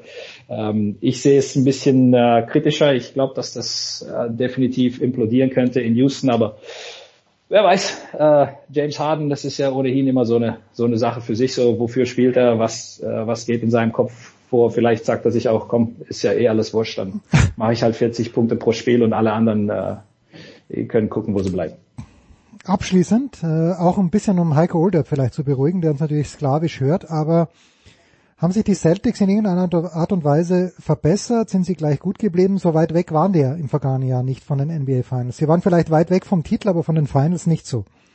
Ja, nee, ähm, viele sagen ja auch, das war eine große verpasste Gelegenheit. Also ähm, es gibt nicht wenige, auch außerhalb Bostons, äh, mhm. groß an Nico, äh, die sagen ja, da hätten eigentlich die Celtics stehen müssen. Das Finale hätte Celtics Lakers heißen müssen. Da ja. hat man äh, eine Chance aus der Hand gegeben, aber äh, im Grunde genommen äh, ist außer Gordon Hayward, äh, den man da verloren hat, äh, ohne Gegenwert. Das ist so ein bisschen, äh, glaube ich, das einzige Problem.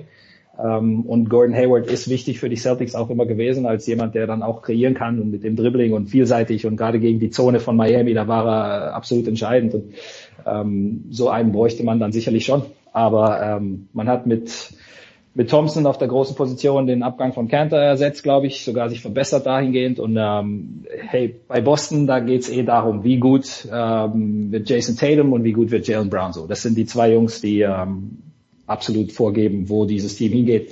Tatum ist auf dem Weg zum absoluten Monster und solange du so einen hast, ähm, geht alles. Also das, dieser One-Two-Punch, ich glaube, das ist auch der Grund, warum viele Veteranen in Boston einfach nicht lange überlebt haben. Ähm, ein Kyrie Irving, ein Gordon Hayward, der weg wollte, etc. Äh, das Spiel läuft über Tatum, das Spiel läuft über Brown und wenn die sich weiter verbessern auf die Art und Weise, dann wird Boston am Ende wieder da sein. Äh, die Frage ist nur, schaffen sie es dann endlich mal raus aus den Conference Finals?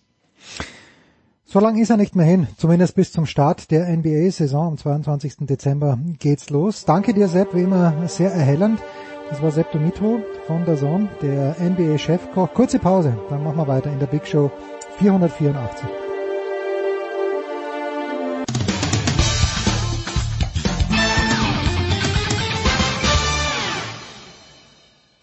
This is Christopher Mandor Russo and you are listening to Sports Radio 360. Big Show 484, wir sind beim Tennis angekommen, endlich möchte man sagen. Auf der anderen Seite, es wird der letzte aktuelle Tennisteil in diesem Jahr sein, außer Pete Sampras kommt zurück oder Dominic Thiem tritt zurück, dann werden wir vielleicht hier uns nochmal zu aktuellen Anlässen zusammentreffen, aber jetzt wollen wir natürlich nochmal zurückschauen auf die letzte Woche, tun dies mit einem Mann, der den Großteil der ATP Finals, also aufgeteilt natürlich mit Marcello Meinert, kommentiert hat. Das ist Stefan Hempel von Sky. Servus Stefan. Servus in die Runde. Dann mit Jörg Almeroth von tennisnet.com, Almeroth Medias. Servus Jörg. Ich grüße. Und Oliver Fasnacht ist nach einer längeren Pause dabei geblieben. Oliver haben wir schon im Fußballteil gehört. Stefan, kommt gar nicht so Servus, oft vor. Hallo, Oliver, Stefan kommt gar nicht so oft vor, dass jemand alle fünf Matches gewinnt bei den ATP Finals. Und jetzt kann man natürlich, könnte man mit Fug und Recht behaupten, das Halbfinale gegen Rafael Nadal hätte Daniel Medvedev nicht zwingend gewinnen müssen. Nadal hat zum Match aufgeschlagen. Und im Finale gegen Dominik Thiem war ihm in ein, zwei Situationen das Glück hold. Ich feiere ihn trotzdem, den Daniel Medvedev. Wie geht's dir, Stefan? Ein Exot, ja, und ein erfolgreicher Exot, das muss man wirklich sagen. Und einer, der so cool ist und so lässig, allein ähm, die Art und Weise, wie er seinen Triumph dann auch genießt. Ne? Er hat sich nach innen gefreut. Ne? Ja. Mit einem lockeren Lächeln, andere liegen am Boden, äh, laufen eine Ehrenrunde und, und umarmen. Ne, umarmen ist ein schlechtes Beispiel jetzt in Corona-Zeiten, aber gehen zumindest mal irgendwie Richtung Trainer oder so und äh, machen dann ähm, irgendwie da ähm, eine euphorisierende Geste, aber er äh, nimmt das einfach so zur Kenntnis und sagt, ja, jetzt habe ich die ATP Finals gewonnen, ähm, ja, bin ich eigentlich ganz zufrieden. Er spielt unglaublich. Er hat ein Gardemaß, er serviert unfassbar, ist spielintelligent. Ich glaube, dass er auch so ein ganz intelligenter Bursche ist, ähm, so wie wir ihn erlebt haben. Ähm, er ist sehr reif für sein Alter, muss man wirklich sagen, dass er vor allem auch was die Spielintelligenz Matches dann gut einschätzen kann, gegen Team ja dann auch seine Vorgehensweise verändert hat. Ähm, da könnte sich Alexander Zverev noch mal eine Scheibe davon abschneiden. Ähm, da ist Medvedev definitiv weiter und dementsprechend auch erfolgreicher aktuell. Und äh, Dominik Thiem, ja, das war nicht der Team aus der Vorrunde, das muss man wirklich sagen. Das Djokovic-Match, das lebte ein bisschen von der Dramatik im Halbfinale, finde ich. Ähm, klar, Kämpfermentalität unfassbar gewesen, nach 0-4 im Tiebreak, auch viel Nervenspiel im zweiten Satz, wo er die Matchbälle liegen lässt. Aber klar, das beste Match war, ähm, Djokovic, äh, war äh, Team gegen, gegen Nadal in der Vorrunde. Das mhm. war vielleicht sogar das beste Tennismatch des Jahres. Und ähm, in der anderen Gruppe hat Medvedev ja gar nicht so schwer gehabt. Ne? Also der hat auch Körner gespart. Wenn man sieht, wie viele Dreisatzmatches dann in der Gruppe mit Nadal und Team über die Bühne gingen, mit Tsitsipas noch mit dazu und auch einem Rublev, der sich hinten auch noch mit dem Sieg verabschiedet hat. Das war, war eine andere Nummer. ja. Und Medvedev war echt frisch und äh, vor allem auch gedanklich frisch. Das muss man wirklich sagen. Kompliment, hat er verdient gewonnen. Ja. Irgendetwas, Jörg, äh, hinein zu interpretieren, dass keiner der letzten vier Sieger der ATP Finals, beginnend bei Grigor Dimitrov, dann Alexander Zverev, dann Stefanos Tsitsipas, dann Daniil Medvedev, weder davor noch danach ein Grand Slam Turnier gewonnen hat. Hat das irgendeine Aussagekraft für dich? Naja, also wenn man, wenn man die ATP Finals jetzt historisch betrachtet, und das hat sich ja in diesem Jahr angeboten, äh, nach 50 Jahren, äh, habe ich habe ich vielleicht auch meinem Alter jetzt geschuldet, habe ich schon den Eindruck, dass es früher noch eine etwas höhere Wertigkeit hatte. Vielleicht ist es halt auch aus meiner deutschen Brille äh, und, und den Erinnerungen an die 90er Jahre geschuldet, äh, da, da war es, da war es nach meinem Gefühl noch größer. Also ich meine natürlich die Kulisse in, in London in den letzten zehn Jahren, äh, sie war auch, sie, sie war auch da. Aber für die Spiele hatte es, hatte es, glaube ich, teilweise schon früher etwas, etwas größere Bedeutung. Die vier naja, alle, allesamt, naja, bei Dimitrov kann man es jetzt nicht unbedingt sagen, aber ansonsten eher aus dem jugendlichen Lager könnte man natürlich auch die Logik ableiten, äh, wie, wie sieht's bei den Älteren, also wie sieht's bei unserer Ü30-Fraktion äh, aus, also den, den, den Federers, Nadals, Djokovic und so weiter, Mavrinka, Mavri zählen wir auch mal dazu, äh, hatten die da noch jetzt die Körner insgesamt, hatten, war, war der Fokus noch so drauf, oder ging es ihnen da doch eher mehr um die, um die Grand Slams, die sie ja eben auch nach wie vor beherrscht haben. Äh, das, das, das, das, kann man, das kann man so oder so interpretieren. Fakt ist natürlich, jetzt in diesem Jahr muss man, muss man schon sagen, äh, mit dem Endspiel eben auch und ja, den, den Dingen, die sich, die sie ansonsten in London abgespielt haben, vor natürlich sehr aus, außergewöhnlichen Bedingungen, ähm, würde, würde ich schon sagen, dass, dass man, dass man diesen Generationswechsel immer, immer deutlicher irgendwo spürt. Und äh, wir im nächsten Jahr, wann auch immer und wie auch immer diese Grand Slam stattfinden werden, nicht mehr diese Dominanz der großen drei sehen werden. Oliver, aber da, wir waren doch so kurz davor vor einem Nadal-Djokovic-Finale. Nadal muss aussehen, Djokovic führt 4-0 im Tiebreak, hätten wir dann auch vom Generationswechsel gesprochen. Aber es ist so viel äh, schon gesagt worden, aber wir haben, äh, ja, sozusagen, wenn ich das darf, darf ich nochmal kurz darauf eingehen. Also ähm, wir haben vor der Woche der äh, in London haben wir hier auch in der Big Show und in einem Daily auch nochmal nach dem ersten Tag da drüber gesprochen und vor allen Dingen in der Big Show haben wir auch schon drüber gesprochen. Die Wertigkeit, da ist ja Jörg genau äh, auf dem Dampfer sozusagen, auf dem ich ja auch schipper und sicherlich auch Stefan. Die Wertigkeit hat natürlich nachgelassen und war eher jetzt begünstigt durch diese Entwicklung in diesem Jahr, dass man jetzt wieder ein bisschen mehr vielleicht sogar an Wertigkeit hatte. Aber die letzten Jahre war das ein Saisonabschlussturnier, in dem derjenige, der noch die Lust hatte und vielleicht auch noch diese, diese Chance gesehen hat, mal was Großes zu gewinnen, dann tatsächlich auch äh, mit, mit der besten körperlichen Verfassung an so einem Turnier auch gewonnen hat und die Großen eben relativ selten. Das hat schon auch einen Grund, warum Nadal nie da gewonnen hat äh, bei so einem äh, nach einer langen Saison. Das heißt, in dem Jahr waren die, waren die Voraussetzungen auch für die vermeintlich Großen etwas, etwas besser, aber wir hatten damals schon darüber gesprochen, meine zwei Favoriten mit waren in diesem Finale dann auch letztlich mit Medvedev und mit Team. Und der Medvedev muss ja dieses Finale nicht gewinnen äh, oder umgekehrt, der Team darf es eigentlich nicht verlieren. Für mich ein entscheidender Moment war dieses 3-4, 30-40 Medvedev-Aufschlag, zweiter Aufschlag wo der im zweiten Satz äh, da auf einmal Surf and Volley spielt mhm. und der Team das ganze Feld eigentlich vor sich hat nach dem äh, Return, den Medvedev gerade noch so bekommt als als Volleyspiel das Volley spielt, aber hat Team eigentlich drei Varianten, drei Möglichkeiten und er legt den Ball halt ins Aus. Vielleicht auch, weil er nicht umgegriffen hat, äh, möglicherweise hat er es falsch eingeschätzt nach dem, nach diesem Heavy Spin Return. So, und dann wäre die Nummer auch anders gelaufen. Das heißt, Medvedev ist dann stark gewesen und Stefan hat es schon gesagt, Stefan, Medvedev hat sich auch aufgrund seines klugen Coaches auch, denke ich, in diesem Jahr eines Plan Bs, Plan Cs auch ein bisschen bemächtigt. Ähm, wir haben schon gesagt, da kann sich Zverev mal ein Beispiel nehmen, zu dem kommen wir sicherlich noch. Aber alles in allem gesehen ähm, ist für mich eigentlich der Beste in dieser Woche der Team gewesen.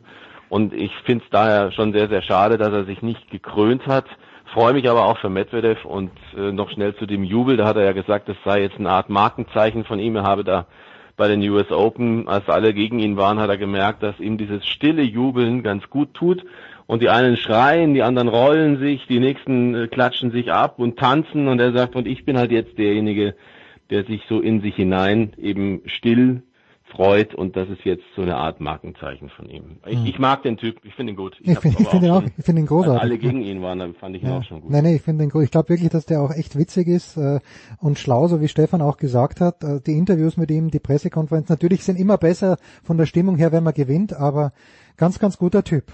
Alexander Zverev, Stefan, ist schon angesprochen worden. Du warst in den letzten Jahren ja auch immer ein sehr kritischer Geist, was Alexander Zverev anbelangt. Jetzt hat er in diesem Jahr ein Grand Slam Finale erreicht. Er hat äh, ein Halbfinale erreicht schon in Australien, hat zwei Turniere gewonnen, waren nur zwei 50er, Finale von Paris.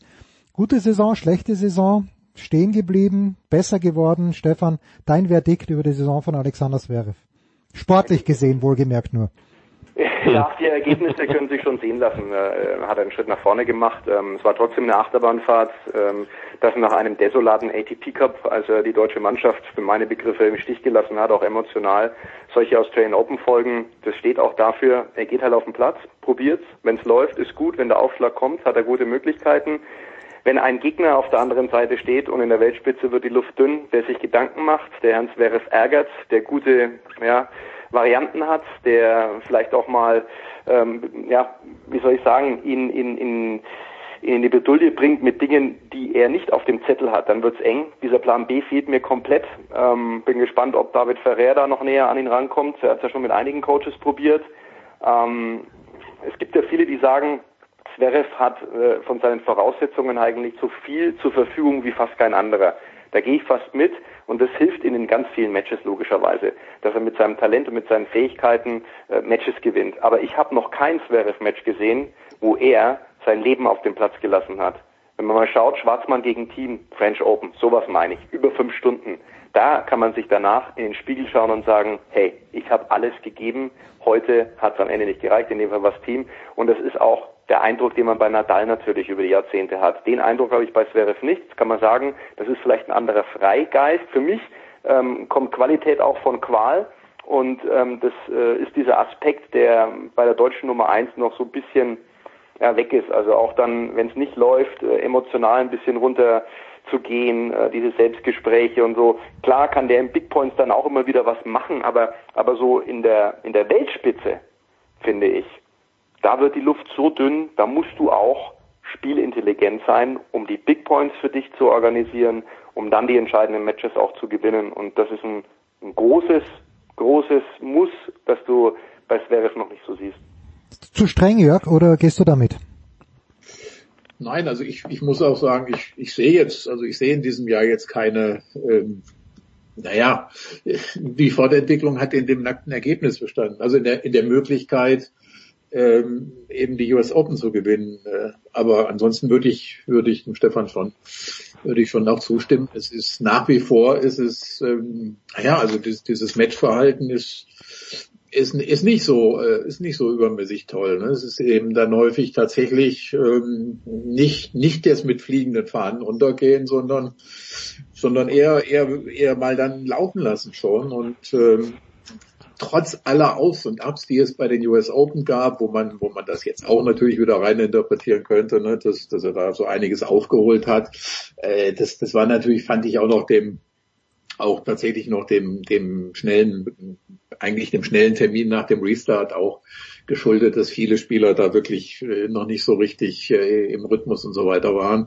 Ähm, also ich, ich, ich das ist ja eigentlich ein Punkt, den man Ende letzten Jahres schon äh, auf der Agenda hatte. Also Seref nicht, nicht mit der großen Weiterentwicklung, aber eigentlich von hinten drängen ja schon wieder neue Spieler ran. Das darf man ja nicht, nicht vergessen. Also während vorne Team und Medvedev für mich schon vielleicht gar nicht unbedingt, also mit Team sowieso vom Ergebnis, Medvedev, okay, der hat jetzt, äh, stand allerdings ja auch schon mal in einem, in einem Grand Slam Finale, aber die für mich gefühlten leicht vor ihm liegen äh, kommen ja von hinten Leute wie Yannick Sinner und so weiter, gegen den er ja auch äh, äh, da verloren hat äh, in Paris. Also äh, es wird nicht einfacher und da ist tatsächlich, da muss die Hoffnung sein für ihn, dass ihm, dass ihm David Ferrer natürlich einfach so ein bisschen diese Zähigkeit, ne, diese, diese Unbedingtheit, ich habe das mehr, mehrfach auch äh, geschrieben, äh, also ein bisschen, ein bisschen David Ferrer äh, so implementieren, äh, das würde, das würde äh, Sascha Zverev sicherlich nicht schaden. Und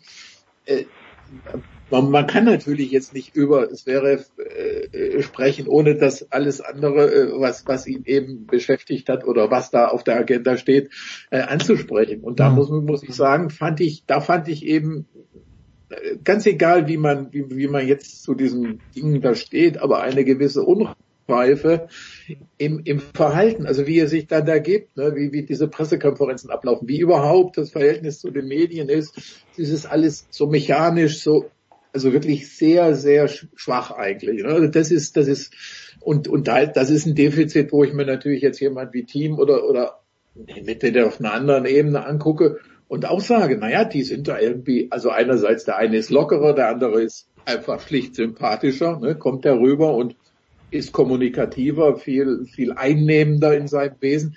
Äh, er muss sich eben teilweise nicht wundern, wenn die Reaktionen so sind, wie sie sind. Hm. Und da hätte ich mir, Oliver, äh, ich, du sag bitte gerne auch was dazu, aber da hätte ich mir halt gedacht, okay, jetzt ist er beim neuen Management, bei, bei Team 8, die ja doch vielleicht äh, versuchen, ihn ein kleines bisschen freundlich auch für den deutschen Markt zu machen. Siehst du, siehst du das auch so streng wie Jörg? Jetzt stelle ich dir die gleiche Frage, wie ich zuvor Jörg gestellt habe nach Stefans Statement. Also äh, zwei Dinge. Erstmal finde ich, dass er bei den US Open schon gezeigt hat, dass er auch eine andere Herangehensweise haben kann. Ich hatte den Eindruck, und er hat das ja auch selber sogar gesagt, dass er sich sehr sicher war, Best of Five wird ihn keiner schlagen. Es war dann zwar Team, aber wir wissen alle, auch das war super knapp. Also Zverev hat die Gegner zermürbt. Er hat sie dadurch zermürbt, dass er tatsächlich einfach hat den Gegner arbeiten lassen, selbst aber durchaus gutes Tennis gespielt hat. Also ich finde, da war schon eine Veränderung im Spiel zu sehen, dass das auf Dauer nicht reicht möglicherweise und bei zwei Matches, also Best of äh, Best of Three sowieso nicht aufgeht, dieses auf Strecke. Das ist klar, aber das hat ihn bei den US Open überhaupt erst ins Finale gebracht. Und da hatte ich schon den Eindruck, dass sich ein bisschen was ändert, allerdings halt leider nicht im Hinblick auf Aggressivität, sondern genau das Gegenteil. Kann aber ja trotzdem auch ein Mittel sein. Zum Thema Zverev und sein Verhalten, ähm, da kann man gar nicht streng sein, sondern man muss einfach nur sehen, was er macht. Man könnte sich das jetzt alles mal anschauen, inklusive Verhalten Corona, Corona-Quarantäne, Party Monte Carlo etc. pp die Geschichte mit seiner Ex-Freundin, die Vorwürfe, ich habe schon mal gesagt, wenn sie stimmen, dann hoffe ich, dass ihr Recht zugesprochen wird. Wenn sie nicht stimmen, dann hoffe ich, dass er äh, sozusagen freigesprochen dann auch, dass da nichts hängen bleibt. Leider bleibt immer irgendetwas hängen. Aber dass sowas passiert, dass solche Dinge um ihn herum passieren, es ist so, dass man fast schon denkt, ja klar, das jetzt auch noch, ja, das hm. ist irgendwie, das hast du Kerl jetzt auch noch an der Hacke oder hast es dir selber an die Hacke geklebt? Ähm, vielleicht ist es eine Mentalitätsfrage, vielleicht ist es eine, eine Frage von Reife, es ist eine Frage von Beratungsresistenz, keine Ahnung. Und dann zum Thema Internationalität Deutsche, in deutsche Marke. Er ist keine deutsche Marke, weil das wissen wir alle. Patricio Apey hat ein internationales Konzept als äh, Manager. Der wollte ihn international groß machen mit Monte Carlo etc. Das passt ja auch alles ganz gut. Und eben hat nicht auf den deutschen Markt geachtet und auf Sympathie oder besondere State äh, Stellung im deutschen Markt und eben der Hero der Fans und der Liebling der Fans, weil er natürlich schon auch wusste, dass der deutsche Markt ein sehr begrenzter Markt ist und auch der Tennismarkt ja nun mal relativ schwierig ist, weil wir eben keine Bäcker-Graf-Zeiten mehr haben. Also hat er gleich gesagt, international. Möglicherweise ist das dem Zverev ein bisschen auch ins, in den falschen Hals, sage ich jetzt mal, gekommen, weil er dachte, ja, ich bin ein internationaler Typ. Ich bin einer, ich muss nicht greifbar sein, ich muss nicht äh, Nähe zeigen, ich bin ein anderer Typ. Es kann alles sein, aber Fakt ist, daraus kommt er nicht, er kommt da nicht raus, auch mit seinem mit Team 8 kommt er nicht raus aus der ganzen Nummer. Und das ist eine Persönlichkeitsfrage und da sehe ich große Zweifel, dass sich das in den nächsten ein, zwei Jahren sonderlich ändert. Hm. Darf ich ganz, ganz kurz noch einhaken? Also ich fand, ich fand es bezeichnend. Äh, ich glaube, es, es war vor zwei Jahren, äh, das jetzt wäre äh, nach der, nach der, nach der, nach der Sommersaison nach Amerika rübergefahren. Ich weiß nicht, hat glaube ich das Turnier, war in Toronto, Cincinnati, irgendwas gespielt und da hat er saß in irgendeiner Pressekonferenz und hat, und hat gesagt, na ja, äh, es sind ja gar keine deutschen Journalisten hier irgendwie, oder die, die jetzt, ich, ich gewinne und gewinne und es überhaupt keine deutschen Journalisten, die ja, interessieren ja. sich gar nicht für mich oder irgend sowas. Und da habe ich jetzt einfach nur gedacht, wirklich, das ist ein ganz isolierter Vorgang, aber wer hat ihm jemals die Mechanismen äh, überhaupt erklärt? Wer weiß er, wer da vor ihm sitzt? Ne? Wer, wer, wer redet überhaupt mit ihm? Wer macht was im Journalismus? Warum sind bei manchen Turnieren mehr als andere da? Oder warum sind sie jetzt in Amerika vielleicht gar nicht da? Vielleicht ist es zu teuer, den Verlag und so weiter. Da habe ich immer festgestellt, das hat sich bis heute überhaupt nicht geändert. Ob Team 8 oder Patrizio Arbeit, der eine ganz große Pfeife ist, das muss man einfach mal so sagen, weil der hat den Zverev von Grund auf falsch aufgestellt. Aber wie gesagt, Medien und dieses, diese ganzen, dieses Riesenthema Medien, der hat der Zverev null Ahnung. Der weiß nichts. Gar nichts. Aber, aber, aber, aber ganz kurz noch, Jörg, äh, warum sagst du, er hat ihn falsch aufgestellt? Er hat ihn halt aufgestellt, wie es für ihn aus seiner Sicht richtig war. Und das hat ihm, glaube ich, schon international durchaus etwas gebracht. ähm, weil wir jetzt auch alle so tun, als hätten wir den Zverev in die Arme geschlossen, wenn es jetzt eine, wenn er jetzt zu einer deutschen Nummer richtig äh, hoch stilisiert worden wäre oder wenn man jetzt ein großes Marketing in Deutsch, deutschsprachigen Raum gemacht hätte, was mit ihm auch nicht vermittelbar gewesen wäre, weil er hat einfach auch noch diese anderen Wurzeln und die zeigt da einfach auch so sehr, wenn, wenn noch weniger. Also ich meine, ich finde, finde nicht, dass 17 oder 18-jährigen Zverev Internet als als Weltmarke ein, ein, Teenager, das ist absurd. Ich meine, du musst erstmal deine Basis, auch wenn er, der hat zu diesem Zeitpunkt übrigens noch in Deutschland mit seiner Familie gelebt, die ist Deutschland. Und wenn du hier in Deutschland medienmäßig oder fanmäßig absoluten Gegenwind hast, das, das geht nicht. Das hat übrigens Herr bei Becker perfekt gemacht. Der war beides. Der war der Deutsch, wir, wir, klar, wir, wir Äpfel und Birnen, aber trotzdem, du, du musst erstmal sehen, dass du die Dinge hier in Deutschland in Ordnung hast. Ja, das stimmt. Aber dann darfst du dir nicht den Abhai holen. Dann musst du aber auch wissen, dass der nicht der Richtige ist, natürlich, ja. Eben, klar, das war er nicht. Stefan, Schleife dran an dieses Jahr. Und die große Frage, wie geht's weiter? Wir haben gerade vorhin im Vorgespräch ein kleines bisschen gesprochen. Wie viele Monate, Stefan, schaffen wir es jetzt ohne Tennis, das, ohne dass wir wurlert werden? Du hast den ersten FC Nürnberg. Diesen Trost haben wir nicht. ja, seit gestern habe ich den ersten FC Nürnberg. Ja, immerhin, ja. ja. Vor, vorher hatten wir ihn auch nicht. ja.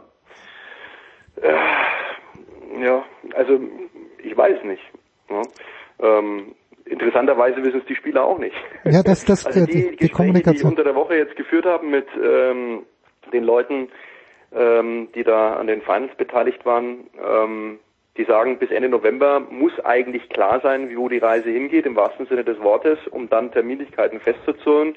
Können wir schon vorstellen, und das haben wir ja im Vorgespräch auch mal kurz äh, thematisiert, Oliver hat das ja schon angedeutet, dass die Australian Open sich nach hinten verschieben werden. Der, der ATP liegt natürlich an der eigenen Veranstaltung ATP Cup richtig viel. ähm, puh, also da musst du ja gucken, die sind ja eigentlich am 31.12. vorgesehen, ne, diese Mannschaftswettbewerbe. Hm. Vielleicht in verkürzter Version irgendwie dann zwei Wochen später, weiß ich nicht. Ähm, aber der Januar hat meines Wissens auch nur vier Wochen, oder? Ist es äh, 2021 anders?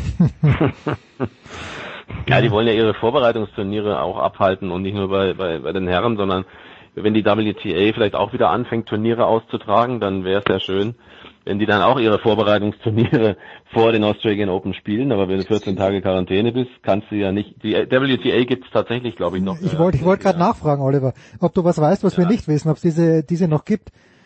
Ja, ja gut, ja, natürlich hast du recht, ja. Also man muss natürlich schauen, möglicherweise, vielleicht sollte Djokovic sich nicht um eine eigene Gewerkschaft bei den Herren kümmern, sondern sollte den Damen mal die Hand reichen. Das könnte Oder ihn auch sympathischer machen.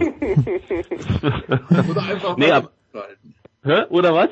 Oder einfach mal den Mund halten, denn. Ja, aber das könnte schwer sein. Das könnte schwierig für ihn sein. Wobei ich ehrlich sagen muss, ich muss äh, für Djokovic auch eine Lanze brechen oder so. Im Moment, also klar ist da vieles falsch gelaufen, nicht falsch verstehen. In diesem Jahr äh, hat er sich echt in die Nesseln gesetzt und er hat bei mir auch einen Kredit verloren. Ähm, und äh, Jens, du weißt, dass ich eigentlich schon ähm, ein Anhänger seiner, äh, seines Spiels vor allem bin. Ähm, aber ähm, man will im Moment auch echt viel Negatives äh, anheften. Also diese Geschichte, dass er jetzt da nominiert ist für die fürs Council und so, dass andere Spieler sich da für ihn wieder stark machen, ähm, das, das kann man ihm jetzt glaube ich nicht negativ auslegen. Da kam er dann auch wieder äh, relativ schnell ein, ein Urteil, wo man sagt irgendwie, ja, was ist das für ein Hin und Her? Ähm, ich glaube, die Verhandlungen zwischen ATP und ähm, seiner neuen Gewerkschaft sind irgendwo gescheitert. Wo da die Reise hingeht, steht in den Sternen. Aber ähm, er hat jetzt, glaube ich, nochmal einen Auftritt gehabt. Ähm, da hat er schon gezeigt in, in diesem Spiel gegen, gegen äh, gegen Team, was er was er nochmal leisten will. Also der wollte schon, ne? Also der wollte schon Ja, die Situation nutzen.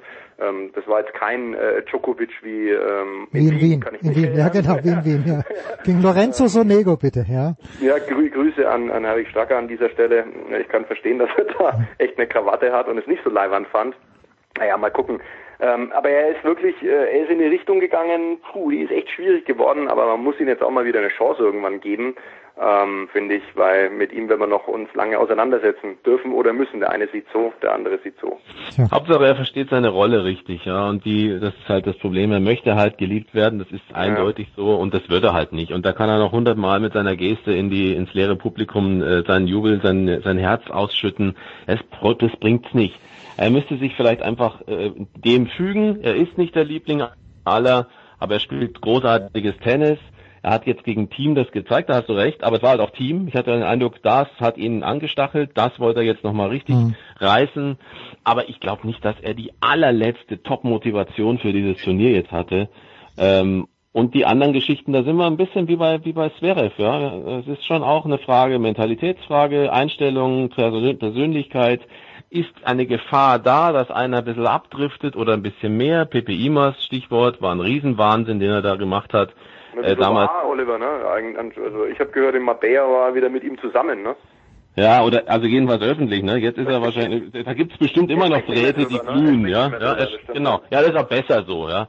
Ich meine, es war ja auch ein Wahnsinn, äh, äh, diese ganzen Dinge, die da passiert sind. Er ist prädestiniert dazu, dass man irgendwann alle fünf Tage mal irgendwas über ihn liest, was nicht so doll ist. Und das ist bei Zverev genauso.